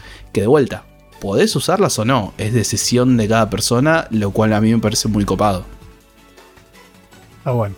Sí, sí, está buena esa libertad que te da el título para, para hacer ese tipo de cosas y, maquillar el fast travel o, trasladarse rápido y que no sea solamente viste una pantalla que elegís un menú y chao, ¿no? que tengas opciones de, de transversabilidad, digamos, más rápido. Sí, aparte tiene eso que ya dije varias veces, ese sentimiento que transmitió un poco el Breath of the Wild, que ves el pico de la montaña nevada y hay lugares que no, que es imposible llegar porque es muy inclinado y demás. Ves a veces cuerdas de gente que trató de llegar tipo forzándolo, pero es difícil. Pero hay muchos lugares que lo ves a la distancia, se ve hermoso y decís, che, yo creo que puedo llegar ahí. Y quizás con esfuerzo no, pero llegas. Y nada, no sé si tiene alguna otra pregunta. Si no, también quiero invitar a la gente a que comente en el Discord. Y si yo para el próximo programa me comprometo a terminarlo, eh, veremos si hacemos algo con spoilers post crédito como fue con el Braid. Pero eh, si tienen preguntas o algo, quieren saber cosas del juego, ya sea del final o no, en el Discord está el canal de Stranding. Si es con spoiler, acuérdense de usar las barritas. Pero están todos y todas más que invitados a participar y preguntar. El, el link lo pueden encontrar en el Linktree que es linktr.e barra logia-del-backlog, este, que después lo vamos a mencionar de vuelta al final. Este, pero bueno, ahí está el acceso a Discord. Así que si quieren pueden arrancar por ahí. Este, bueno, y ahora seguimos adelante, vuelve a hablar Rami a tomar la palabra. Este, así que Rami, tenías algún otro título ahí que estuviste. Estamos exprimiendo, es así, te toca. Sí, está perfecto y la verdad que estoy contento de, poder eh, hablar tanto. Eh, a, pesar de, a pesar de que mi calidad quizás no sea la, mejor, eh, ya, va a volver el, querido Blue Ice, Ice Ball. sí, el, siguiente juego que tengo para comentar es el Mafia eh, Remastered o el Mafia Definitive Edition, en realidad es, el, nombre oficial, creo. Eh, que es una remake que salió en el año 2020 eh, del Mafia, el, juego original que salió en 2002. este es un juego que lo, lo inicié porque tenía ganas de jugar algo un poco más Después de venir, creo que la seguidilla que fue el, bueno, el Papers, Please, eh, el Undertale, eh, el Psychonauts, que no lo terminé, pero lo jugué un poco. Y juegos un poco quizás más, más indies, más, más tranquilos, qué sé yo. Dije, bueno, quiero jugar algo eh, un poco más punchy, por así decirlo, algo más, más moderno. Y si bien no tengo la, la PC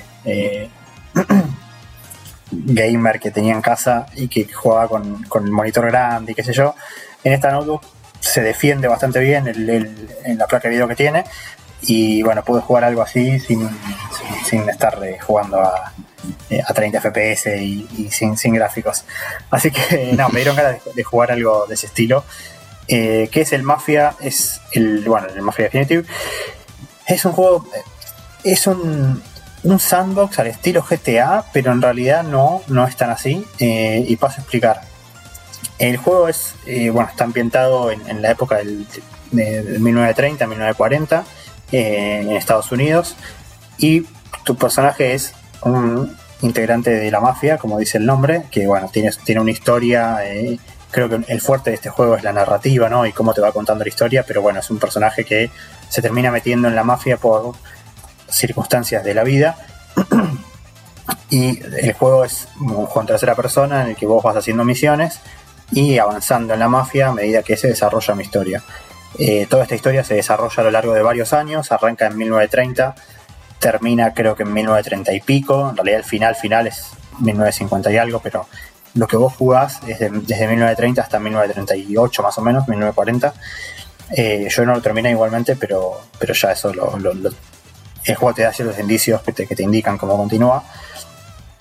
Y tu personaje, bueno, es, Tommy, Tommy DeAngelo, que, que bueno, que se, termina involucrado en la mafia por, circunstancias y va creciendo en, rango y involucrándose con, otros personajes. Eh, y todo esto se da en un contexto de, bueno, de la prohibición en Estados Unidos, la prohibición del alcohol y la, post-crisis de, de, 1930 y digamos, lo que fue la caída de los mercados en ese momento. Eh, el juego es como expliqué, es como un sandbox al estilo GTA, pero la estructura narrativa del juego no lo es. O sea, el juego son misiones una tras de la otra y no tenés un momento para hacer eh, exploración libre, por así decirlo. Eh, lo podés hacer si, vos te retrasás para ir de a algún objetivo de, una misión, por ejemplo, pero el juego no, te deja eh, jugar libre por afuera de esta historia sí puedes hacerlo si vos desde el menú principal entras al modo free, free ride, que se llama, y ahí sí puedes explorar la ciudad a tu, gusto, al estilo GTA, o sea, caminar y robarte autos y cagarte a tiros con la policía y hacer, hacer algunas misiones secundarias y buscar algunos coleccionables. Pero si vos jugás la historia, vos jugás misiones cerradas adentro de este mundo abierto enorme. Entonces como que vos tenés una parte narrativa muy fuerte, que es lo principal del juego, y después si vos querés hacer lo caótico, te vas a, otro modo en el que no hay misiones, no hay nada, o sea, vos podés cambiarte la ropa, puedes elegir el auto que quieras, puedes sacar las armas que quieras y, cagarte a tiros, pero si vos querés jugar la historia, tenés que como que jugar una misión atrás de la otra, eh, y eh, estas misiones están circunscriptas a una parte de la ciudad y bueno, las cosas que puedes hacer ahí. Eh, la realidad es que no, no, más que la historia, que creo que es el fuerte, la narrativa, cómo te va contando la historia, cómo vas viendo cómo tu personaje evoluciona a lo largo de los años y cómo quizás lo que, lo que arranca, lo que empieza como, bueno, sos mafioso y tenés guita y qué sé yo, termina cambiando, ¿no? Obviamente tu personaje empieza como a, a darse cuenta de las cosas que está haciendo y de que no, está todo tan bueno y que, bueno, que, no, es tan, no es tan romantizable la, mafia siciliana. Entonces, eh, bueno, se van dando ciertas cosas que obviamente no voy a spoilear, pero uno se imagina, digamos, para dónde va el, juego.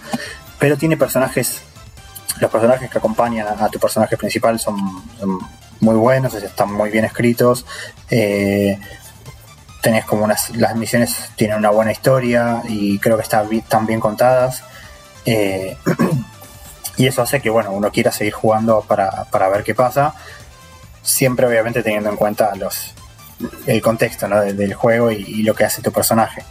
Eh, las misiones, como dije, están metidas en este mundo abierto, que es la ciudad de eh, Lost Haven, se llama, que es como una ciudad al estilo Chicago, pero obviamente no, al igual que el GTA, no, toman ningún nombre real, sino que, Los Santos. claro, hacen como una versión ficcional de, de, de, ciudades reales. Lo mismo con los autos, son todos autos de, la época, obviamente, pero también ficticios, o sea, inspirados, sin marcas, sin marcas. Todo por tema de, derechos, obviamente.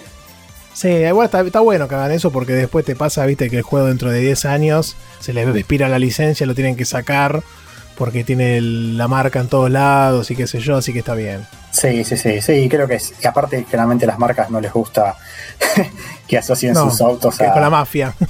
claro, a la mafia o a tiroteos en la calle. Así que es lógico que, hagan esto. Eh, pero bueno, el juego medio que se va dando eh, en este contexto. Y tu personaje, eh, por, por afuera de las misiones, son libre de explorar la ciudad, pero si no, cuando estás en las misiones, jugás dentro de, un mapa siguiendo obviamente indicaciones. Pero la verdad que yo no jugué el original, o sea, no, no puedo eh, hablar. estamos hablando del Mafia 1, ¿no? De verdad. Claro, es el Mafia 1, porque la cosa es así, cuando, cuando iba a decir justo que, que, yo jugué el original increíblemente, porque no, no, ah, solo jugué este tipo de juegos. Sí, sí. Una, vez lo, una, vez lo, regalaron, creo, o estaba a dos pesos en Steam, no me acuerdo. Creo que lo regalaron porque lo jugué en Go, que me sí, lo regalaron, sí, sí. Y, y me parece que no conozco los detalles, tal vez algún este podcast escucha que tenga un poco más de info al respecto, que siga a la gente esta de Rockstar, qué sé yo. Esto es de Rockstar, ¿no? Sí. No, no, no, es de 2K. Eh, ah, de 2K. Que siga esta gente, qué sé yo, este nos podría iluminar un poco más. Pero el original solamente tiene el modo de, historia. Eh, inclusive la ciudad es muy chiquita, lo cual me llamó la atención. Es tipo no sé, cinco cuadras, ¿entendés? Me pareció bastante reducida. Entonces se me hace como que el modo free roam, ese que vos comentabas, lo agregaron después porque ya debían tenerlo para algún juego posterior. Eh, lo, sí, cual no lo cual no me llamaría la atención. El juego original me parece que tiene un modo free roam, pero se desbloquea eh, a partir de cierto punto de la historia. En este juego está como ah. desbloqueado desde el principio. Ah, mira. Y sí, es verdad que la ciudad está, está mucho más expandida, porque la cosa es así, el, el Mafia, este, Mafia, el Mafia 1, con, en su Definitive Edition, está eh, rehecho completamente respecto al original, obviamente, está en otro engine. Eh, sí, el original era bastante duro. El original es del 2002. que yo me, yo me banco cualquier cosa, pero complicado. Es del 2002 y es un, juego, que obviamente de otra época.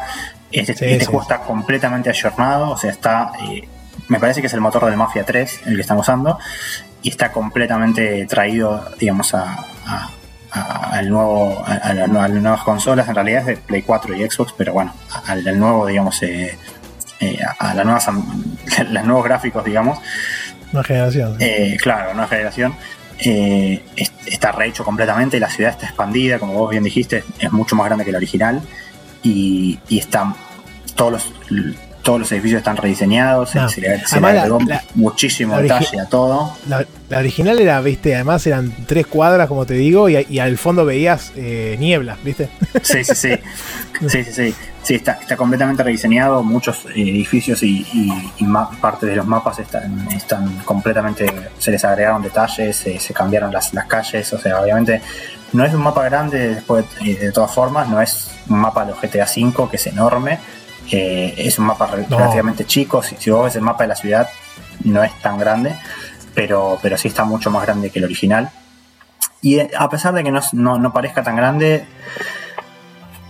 me parece que está como que las misiones están eh, hechas de una manera tal que da la ilusión de que es grande, porque entre que las misiones tienen esto y, y que el mapa, a pesar de ser chico, está muy diferenciado, porque tiene un área industrial, tiene un área tipo centro financiero de la época, digamos, tiene un área más residencial, tiene una zona que es medio de campo, o sea que está fuera de, los límites de la ciudad. Eh, el juego tiene como su... su eh, el mapa es lo suficientemente variado como para que uno diga, bueno, o sea, tu, tu, base de operaciones está en el barrio de Little Italy, obviamente, pero después hay un Chinatown, por ejemplo, que tiene edificios bastante diseñados y, muy, muy ambientados a lo que es eh, un barrio chino, así. Eh, después tenés, áreas industriales, tenés un puerto.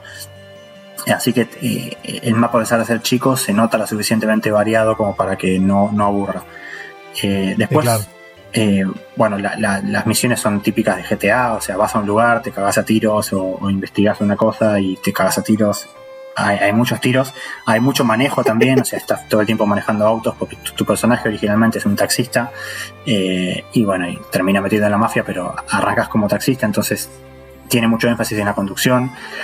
También tiene énfasis en eh, respetar las normas de tránsito en algunas cosas, porque el, juego como que eh, hasta tenés un limitador de velocidad para que no pasarte la velocidad que te la policía, pero el juego te deja como si vos, te, por ejemplo, te, te, te mandás un moco de tránsito, o sea, cruzas en rojo o doblás mal, eh, enfrente, de un enfrente de un policía, la policía te persigue, pero no es como en un GTA que te cagan a tiros.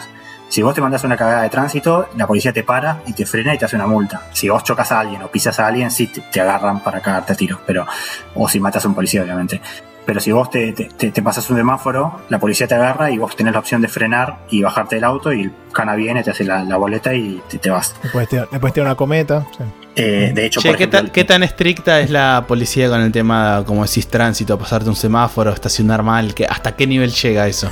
Estacionar mal no, no, con eso no te hacen problema, pero lo del semáforo o lo de chocar a alguien, si vos chocas a alguien enfrente de la policía, la policía te va a venir a buscar, o sea, no, no te dejan eh, que te vayas.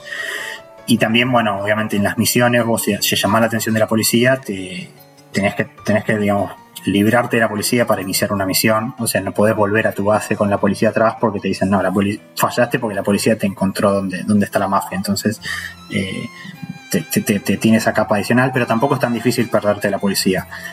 No es tan caótico como el GTA, quizás, que es, que es mucho más. Eh, quizás la acción, digamos, inclusive, ¿no? Una cosa así. Sí, y no solo eso. Como frenético, me parece. No claro, más frenético. el GTA tiene esto de que vos agarras un lanzamisiles y te cagas a tiros, o que te, robas un helicóptero y te, te, te, o sea, te cagas a tiros con, la policía desde el helicóptero, o que te robas un avión de guerra.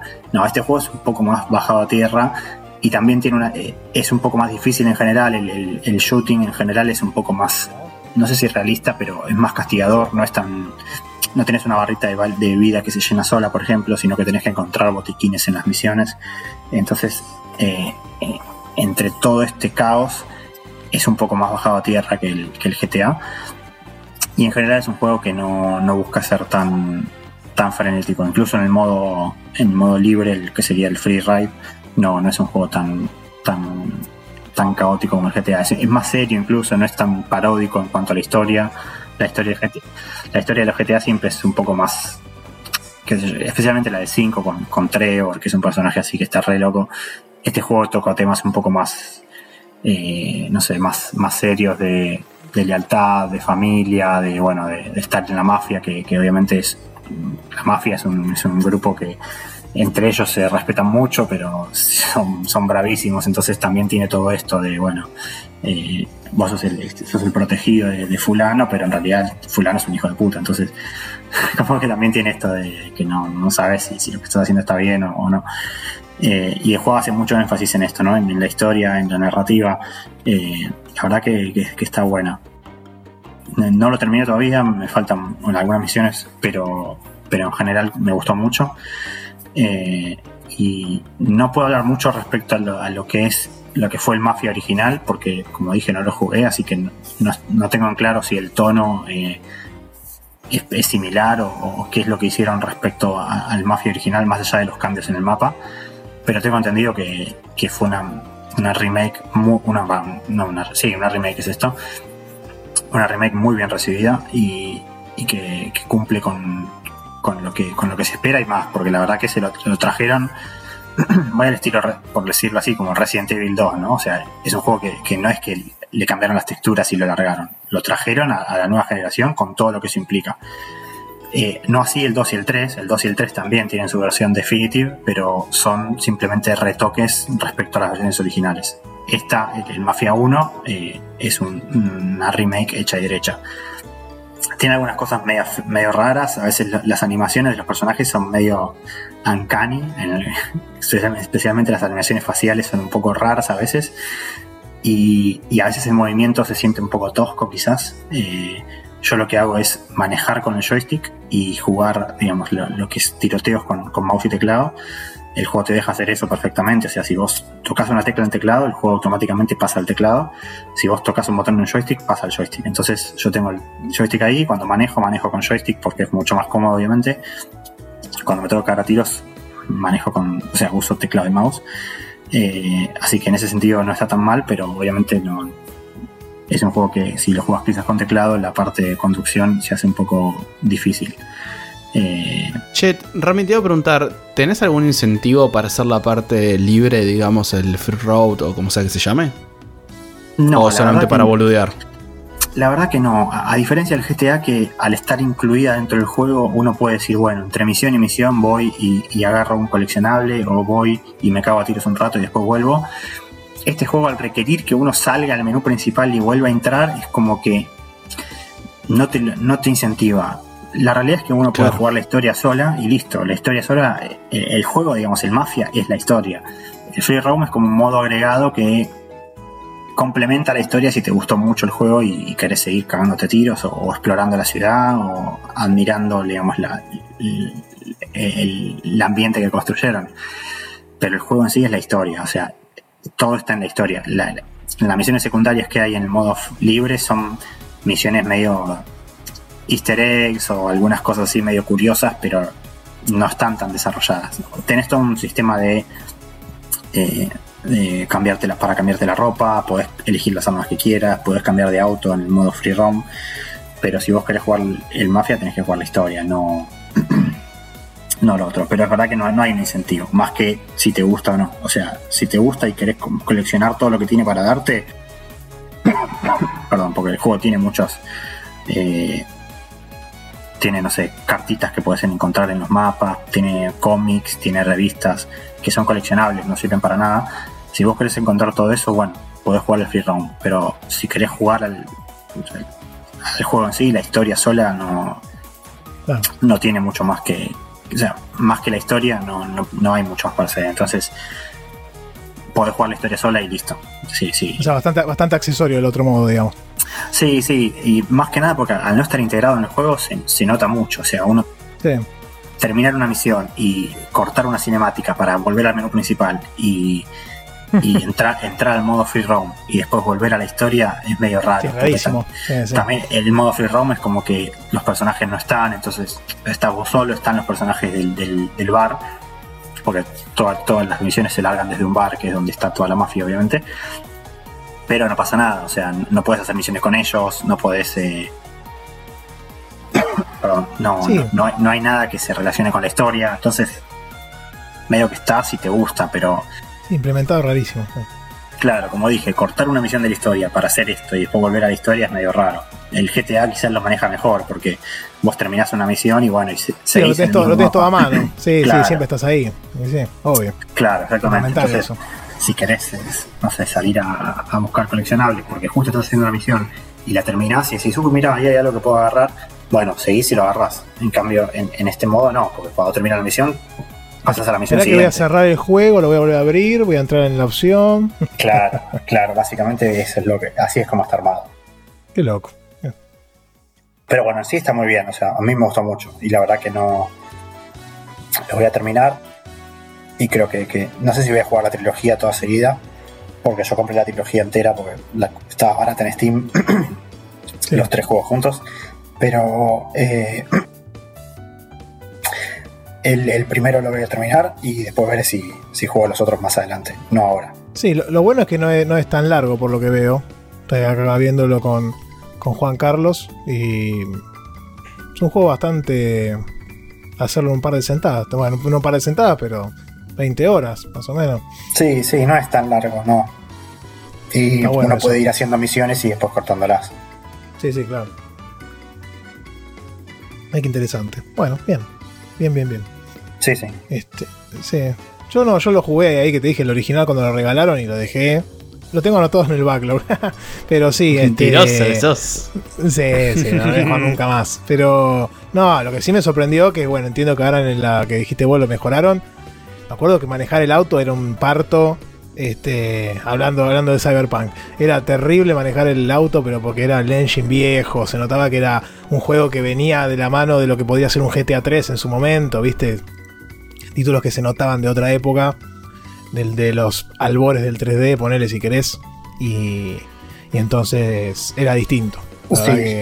Yo sí escuché que el, juego, el original tiene una misión infame, que es una misión de la pista de carreras, que vos en este juego tenés una misión que es una carrera, porque bueno, nada, como que no voy a contar la historia, pero jugás una carrera, corres una carrera tipo en un auto tipo Fórmula 1, pero de la época, y que en el original dicen que es imposible, imposible esa misión, porque los controles son muy complicados y y nada, el tema del daño, porque también creo que el original tiene un, sistema de daños para el auto que era muy, muy bueno para la época, pero bueno, hacía que, manejar el auto de Fórmula 1 sea imposible. En este juego yo ya jugué esa misión y es difícil, pero se, deja jugar. Pero me, imagino, me imagino que en Play 2 jugar a eso era una locura. Qué grande. Así que bueno. Bueno, no sé si tenías algo más para comentar o. No, no creo que ya, creo que ya hablé bastante. Ya la garganta me está pasando factura porque encima no tengo sí, agua. Sí. Pero, Dale, que largalo que damos pelea, no hay problema. Pero bueno, me, me, conté todo lo que pude después de dos, dos grabaciones sin estar. Perdiste la costumbre de grabar. Sí, sí. Sí, sí, sí. qué grande, bueno, bueno, nada que bien, qué bueno. Qué bueno que hayas podido volver a formar parte acá del programa y más adelante obviamente vamos a seguir haremos este nuevo horario y ya con eso podremos tener incorporar gente del extranjero. Así que bueno, si les parece, quieren pasamos a la sección final de los saluditos a los hermanos de la logia, ahí a nuestros camaradas en este combate hacia el backlog, hacia los juegos que tal vez pasaron desapercibidos. Este, Dale, ¿te doy una mano con eso? Sí, arrancamos, arrancamos. Tenemos un mail hermoso, así que no sé quién lo quiere leer porque hay un mensaje para mí que es casi ofensivo, así que no, no sé si lo. yo, lo leo, yo lo leo. Pero antes del mail, eh, quería mencionar a la gente que nos fue dejando distintos comentarios en YouTube y en distintas redes. Que recuerden que los leemos todos. Eh, en este caso, Mati Falseta, Falduti ahí siempre presente. Joseba, que ahí me marcó el error. No sé por qué siempre subo el capítulo con un con un numerito menos de YouTube. Me pasó varias veces ya, disculpen. Hay una falla en la eh, Matrix, Nuestro gran oyente ahí, fiel Leandro Harris, también nos dejó un comentario.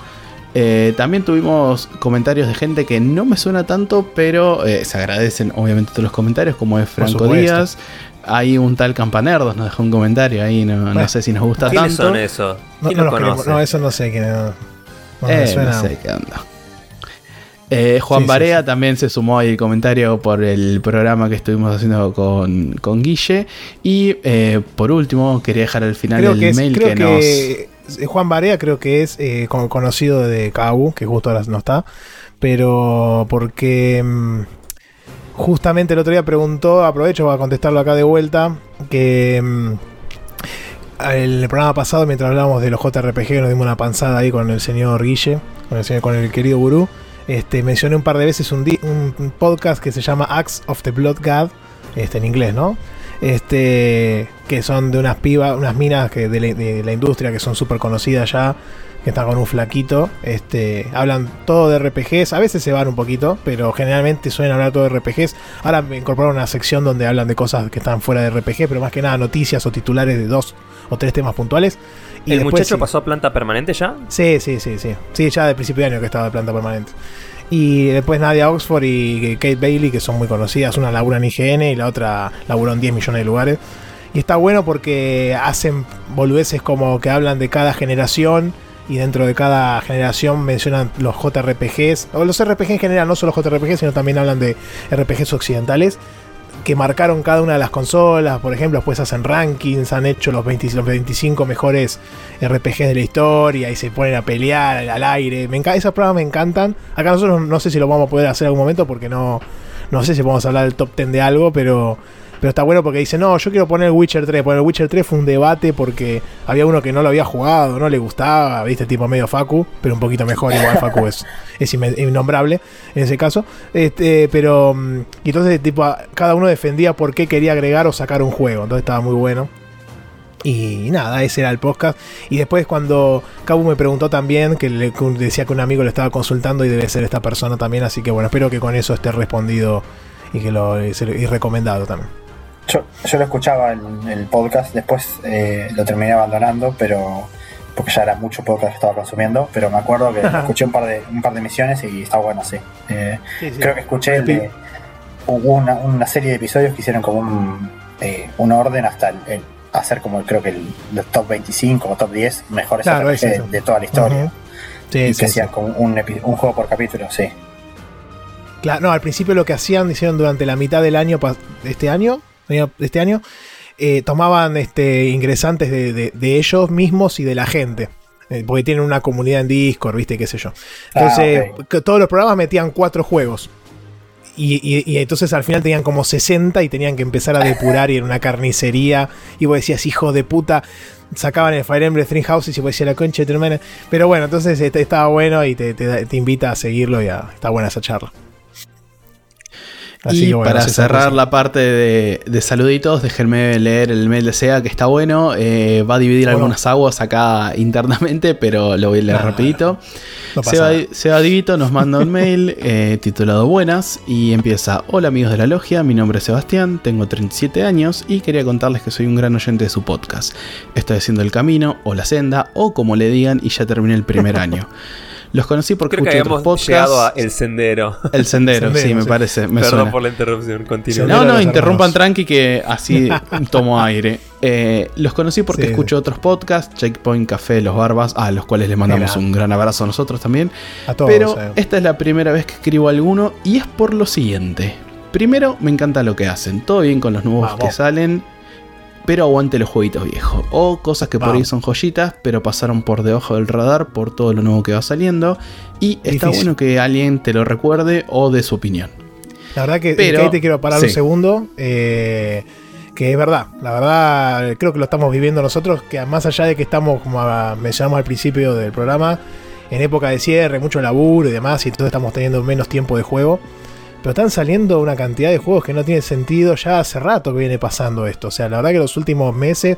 Bueno, ahora calculo que en diciembre y enero aflojará, ponerle el, flow ¿no? de títulos. Pero la verdad que están saliendo un caudal impresionante. Y, pasa mucho esto: que viste, hay un juego que si che está bueno. Y lo jugaron tres, viste. Y, y nada, está bueno rescatar ese tipo de joyas o títulos interesantes.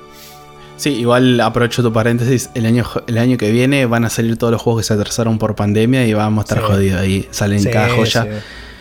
Cerrando el paréntesis, y acá Porco levanta los oídos, eh, sigo el mail de Seba. Pero principalmente les escribo para agradecerles por el especial de Xenogears. Ese fue el motivo por lo que los empecé a escuchar en primer lugar.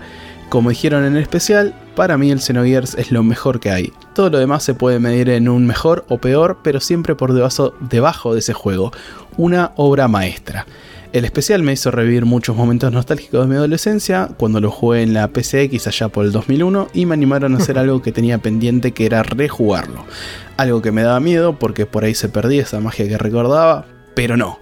Gracias a su manija y a la portabilidad de la Switch con RetroArch, lo jugué de nuevo y fueron 60 horas geniales. Así que muchas gracias por eso. Muy bien, qué, lindo mensaje, qué lindo mensaje. Eh, me estoy un poco sorprendido porque pensaba que el Xenogears por ahí podía ser un poco más de, más de culto. A ver, no es lo mismo que atraer a alguien que no lo conoce, que lo juegue. Eso creo que es la, misión realmente difícil. Pero encontrar a alguien más que le tiene tanto cariño y encima empujarlo, que le pegue una buena rejugada y que la vuelva a disfrutar, la verdad que es un mimo al alma para mí. Nada más por lo que él menciona, no lo debe jugar desde aquel momento. Así que es interesante porque si lo venís jugando, ponle que es uno de tus favoritos de todos los tiempos, lo juegas cada 2-3 años. No es lo mismo que haberlo jugado hace 20, ¿entendés? Y, jugarlo ahora hace 15 y jugarlo ahora de vuelta, ¿no? Totalmente. Y para cerrar el mail nos dice, bueno, era eso, se los quería compartir y también decirles que a cualquiera que no haya jugado ese juego, que lo hagan porque no hay otro igual. Postdata, y acá se viene la polémica. No sé si esto lo ah. leen en el podcast o no, spoiler sí, pero más allá de eso les dejo una pregunta para fuera del aire que por ahí me pueden ayudar. Como les decía, tengo una Switch verde, como les dicen ustedes. Pero ya el Flash me vino con juegos y la verdad no sé cómo hacen ustedes para cargar nuevos. ¿Se los descargan de ah. algún lado o los pasan al. SD? ¿Tienen alguna shop, algún shop online? Aunque hay riesgos de bañar la consola. Perdón, Santi, por preguntar esto.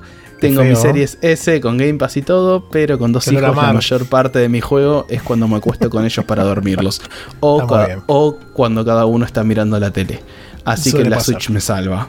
Perdón por el mail eterno. Abrazo para todos. Primero, primero que estoy muy ofendido por lo que está diciendo la mentira. La verdad que me siento muy identificado, sobre todo con la parte de la televisión, porque acá tenemos non-stop 24-7, la granja de Zenón y todos los hijos de puta que están ahí. Que ya me, conozco todas las canciones de, arriba y abajo, ¿no? Es insoportable. Este, entonces, la verdad que mi forma de juego es la Switch eh, o la compu, pero no, en la compu me pasa lo que decía Porco de, de estar laburando, ¿viste? Varios días de la semana y después ya no querés saber nada. Este, así que por ese lado comparto mucho sentimiento. Y bueno, el resto lo van a tener que ayudar ustedes porque ustedes están en alta mar, así que no hay una free shop. no hay una free shop porque. no, yo sé, creo que Para, te tengo una propuesta, Porco. Contarla así como por arriba ahora, pero si cualquier detalle o algo que se suma al Discord y que comente ahí, le vamos a contestar eh, al detalle. Sí, sí, sí, obvio. Muy por encima. Sé que existen eh, sistemas así tipo eShop Online. Yo no lo uso personalmente. Yo tengo alguna página donde me bajo los, los juegos. se los copio al, Claro, se los copio al SD y después con un instalador dentro de la consola lo instalo y, chao. No, La verdad no es, muy complicado. Depende qué, qué firmware tenga, pero asumo que tendrá Atmosphere. Eh, así que si no, también lo... Bueno, si en el Discord lo solemos charlar, así que si anda por el Discord, eh, le podemos mandar un mensajito y le explicamos de dónde lo sacamos. Y si no, eh, le contestamos el mail y, listo, la información va a estar disponible. Pero no, no es muy, muy complicado, la verdad, por suerte. Eh, lo importante siempre en este caso, porque me pasó a mí con la, 3, la 3DS, ¿cómo era el tema? Mucho tiempo hubo una, free shop que le decían, que era una aplicación que entrabas y estaban todos los juegos ahí te los bajabas, ¿no? Y después eso lo tiraron abajo, este y vos tenías que recurrir a alguna página, que es lo que hago actualmente cuando tengo que bajar algún título en puntual. Eh, creo que la clave siempre está en que tengas una página de cabecera que sea de confianza, porque suelen cambiar mucho. Inclusive a veces te puede venir algún que hay que tener cuidado, ¿no? Te puede venir algún juego que tenga algo metido y que te cague. Sobre todo con lanzamientos grandes como el que se viene ahora o, o calculo que con el Zelda puede llegar a pasar, este, que te metan, tienen un software con alguna cosa metida dentro y te, te, te, banee la consola o, te haga peor. Así que nada, tengan en cuenta eso. Me parece que eso es clave siempre. Así que bueno. Sí, de mi parte, nada más que agregar. Cualquier cosa, contanos bien qué tipo de flash, hack o como quieras llamarlo tenés. Y en base a eso te podemos ayudar más. Ya tenés chipeada. este. Antes de, antes de cerrar el programa, quería mandar un saludo a, Faldo, que le iba a decir antes, pero justo me tuve que ir. Este, que yo, si recuerdan, la otra vez le tiré el guante, le dije, de, tome, tome el guante y tíreme algún juego que quiera. Este, que yo lo recibiré con mucho cariño. Y la verdad que tengo que admitir que estuvo bastante benevolente, si se quiere. Y eligió del listado del backlog, que hay cosas ahí que son larguísimas y, complicadas. Y eligió el Hollow Knight. Así que, que bien, bien, buen, buen título, porque yo ya lo tenía este, estaba anotado para el año que viene, pero bueno. Y, nada, entonces ahí lo, retomé un poquito en Switch. No quiero tampoco robarle lugar a los juegos del mes, así que tal vez no sé si lo voy a seguir. Pero hasta ahora puedo decir que había jugado tres horas, así que lo retomé de ahí. Este, no me, no me fue muy difícil acordarme dónde estaba y qué sé yo. Eh, lo único que no recuerdo, ¿me recuerdan cuál era el problema que tiene la gente con el mapa? Porque no... Depende qué persona le preguntes. Eh, hay una forma de ver el personaje. En principio no se ve. Y segundo, el ah, tema que el mapa lo, vas desbloqueando no cuando llegas al lugar, sino que te deja entrar un personaje, que es un cartógrafo y te lo va dibujando. Está, está, bien eso, qué sé yo. Este sí, está bien. Bueno, eso puede ser problemático para algunas personas. Y, Manga y, lo, y lo otro, lo claro, sí, lo otro lo compré al toque, porque me parecía que era importante. Este, pero sí, no, la verdad que, me parece, parece bastante divertido el juego hasta ahora. Vamos a ver cuando sigamos avanzando, lo calculo que lo traeré. ¿Sigue baratingo no encontré, en Switch? Todavía no encontré nada puntual que diga, che, esto es una cosa de locos. Vamos a ver qué pasa cuando siga avanzando. Pero hasta ahora me pareció bien. O sea, bien. No me, imagino ciertos bichitos mirándote desde la esquina y relamiéndose, relamiéndose mirándote con cara de hambre. Va, a estar interesante, así que bueno. ya vas a llegar, guacho. sí, me imagino, me imagino, ya voy a sufrir este, a, transpirar la gota gorda, pero a sudar la gota gorda, pero bueno. Ya te vamos a agarrar. y, y bueno, no sé si alguien más quiere agregar o ya le vamos poniendo un monio a este programa 35. La verdad que Quería agradecerle a Rami principalmente que pudo acá estar con nosotros. Este, que ya calculo va a estar. Welcome back, my friend. Así que calculo va a estar. Para, y tengo que haberlo buscado en alemán, boludo. ¿Cómo sería en alemán? Claro, Rami. no, ya está demasiado tarde. Perdiste tu oportunidad. Bienvenido. Willkommen, willkommen, ahí está, willkommen. Así que no sé, Rami, si querés cerrar y decir algo. Y ya después nos, nos vamos. No, no, bueno, sí, eso. Que gracias a, a, todos los que escucharon y los mensajes, eso desde ya. Y sí, estoy muy agradecido de poder volver y aunque haya sido con, una calidad menos que óptima, eh, la verdad que estoy contento de poder volver acá porque también, y esto es más allá de, para no ponerme sentimental, pero estando acá afuera, como que mantener eh, algo que, me tiene en Argentina es como que me, me, permite no, estar, sentirme tan, tan aislado de, de, bueno, de, mi país, ¿no? Como que sí, sigo estando presente en estas cosas, en estos proyectos que, son de Argentina, obviamente. Así que me gusta. Y, sí, una buena conexión. Sí, sí, me pone contento eh, poder seguir y bueno, seguir haciendo que, esas cosas se mantengan dentro de todo eh, naturales y normales, a pesar de estar en otro lado. Obvio, obvio. Qué bueno. Una dosis de familiaridad. Sí, sí, sí. Claro, obvio. Sobre todo en un, proceso tan importante de cambio como ese, ¿no? Y, y sí, eso, eso la, la, ventaja o la virtud que tienen los podcasts, ¿no? Que te acompañan, amada a ser uno, ¿no? Sí. Sobre todo. Pero si estás escuchando y eso también te permite mantener esa conexión con, con lo que de donde uno viene. Sí, ¿no? sí, obvio. Está buenísimo. Desde que llegué, todos los podcasts que, que escuchaba ya siempre me, me, ayudaron, conocerlo a correr, conocerlo a caminar con el perro, todo. Siempre escuchar las voces en, en, español y escuchar las cosas que, que a las que uno está acostumbrado te ayudan a. O las volvés que decimos. Sí, sí, sí, no, pero aparte te ayudan a, a, mantenerte así, ¿viste? No, no estar tan ahí, que no, no sabes dónde estás parado, como que seguís teniendo las cosas que, que eran naturales allá en Argentina, así que está bien. Está bien, está bueno. Así que bueno. Y le mandamos un saludazo a Guille también, que vino el, programa pasado, que estuvo hermosa la charla. Este, hay un montón de gente lo comentó. Y, y bueno, vamos a ver si se puede, se le suba más gente en los programas venideros el año que viene. Y ahora que estamos cerrando el año, si quieren que los leamos, acuérdense que tenemos el mail la logia del backlog o logia del backlog No sé cuál de los dos lo mandó Seba, pero bueno, llegó, lo leímos. Y también tienen el link tree, que ahora Santi se los recuerda, que ahí pueden acceder a YouTube, Twitter, todo lo que quieran. linktr.ee e barra logia-del-backlog. Ahí tienen acceso a Spotify, YouTube, a Twitter al Discord y al feed para sumarlo a su podcatcher amigo y levantarlo de ahí, este, como siempre decimos, Podcast Addict, obviamente. Este, así que, que sin más, cerramos este episodio 35 de la Logia del Backlog. Espero que les haya gustado. Nos escuchamos de nuevamente en dos semanillas y mucho gaming, dele duro. Este, esperemos poder jugar un poquito más. así que bueno, adiós. Adiós, adiós.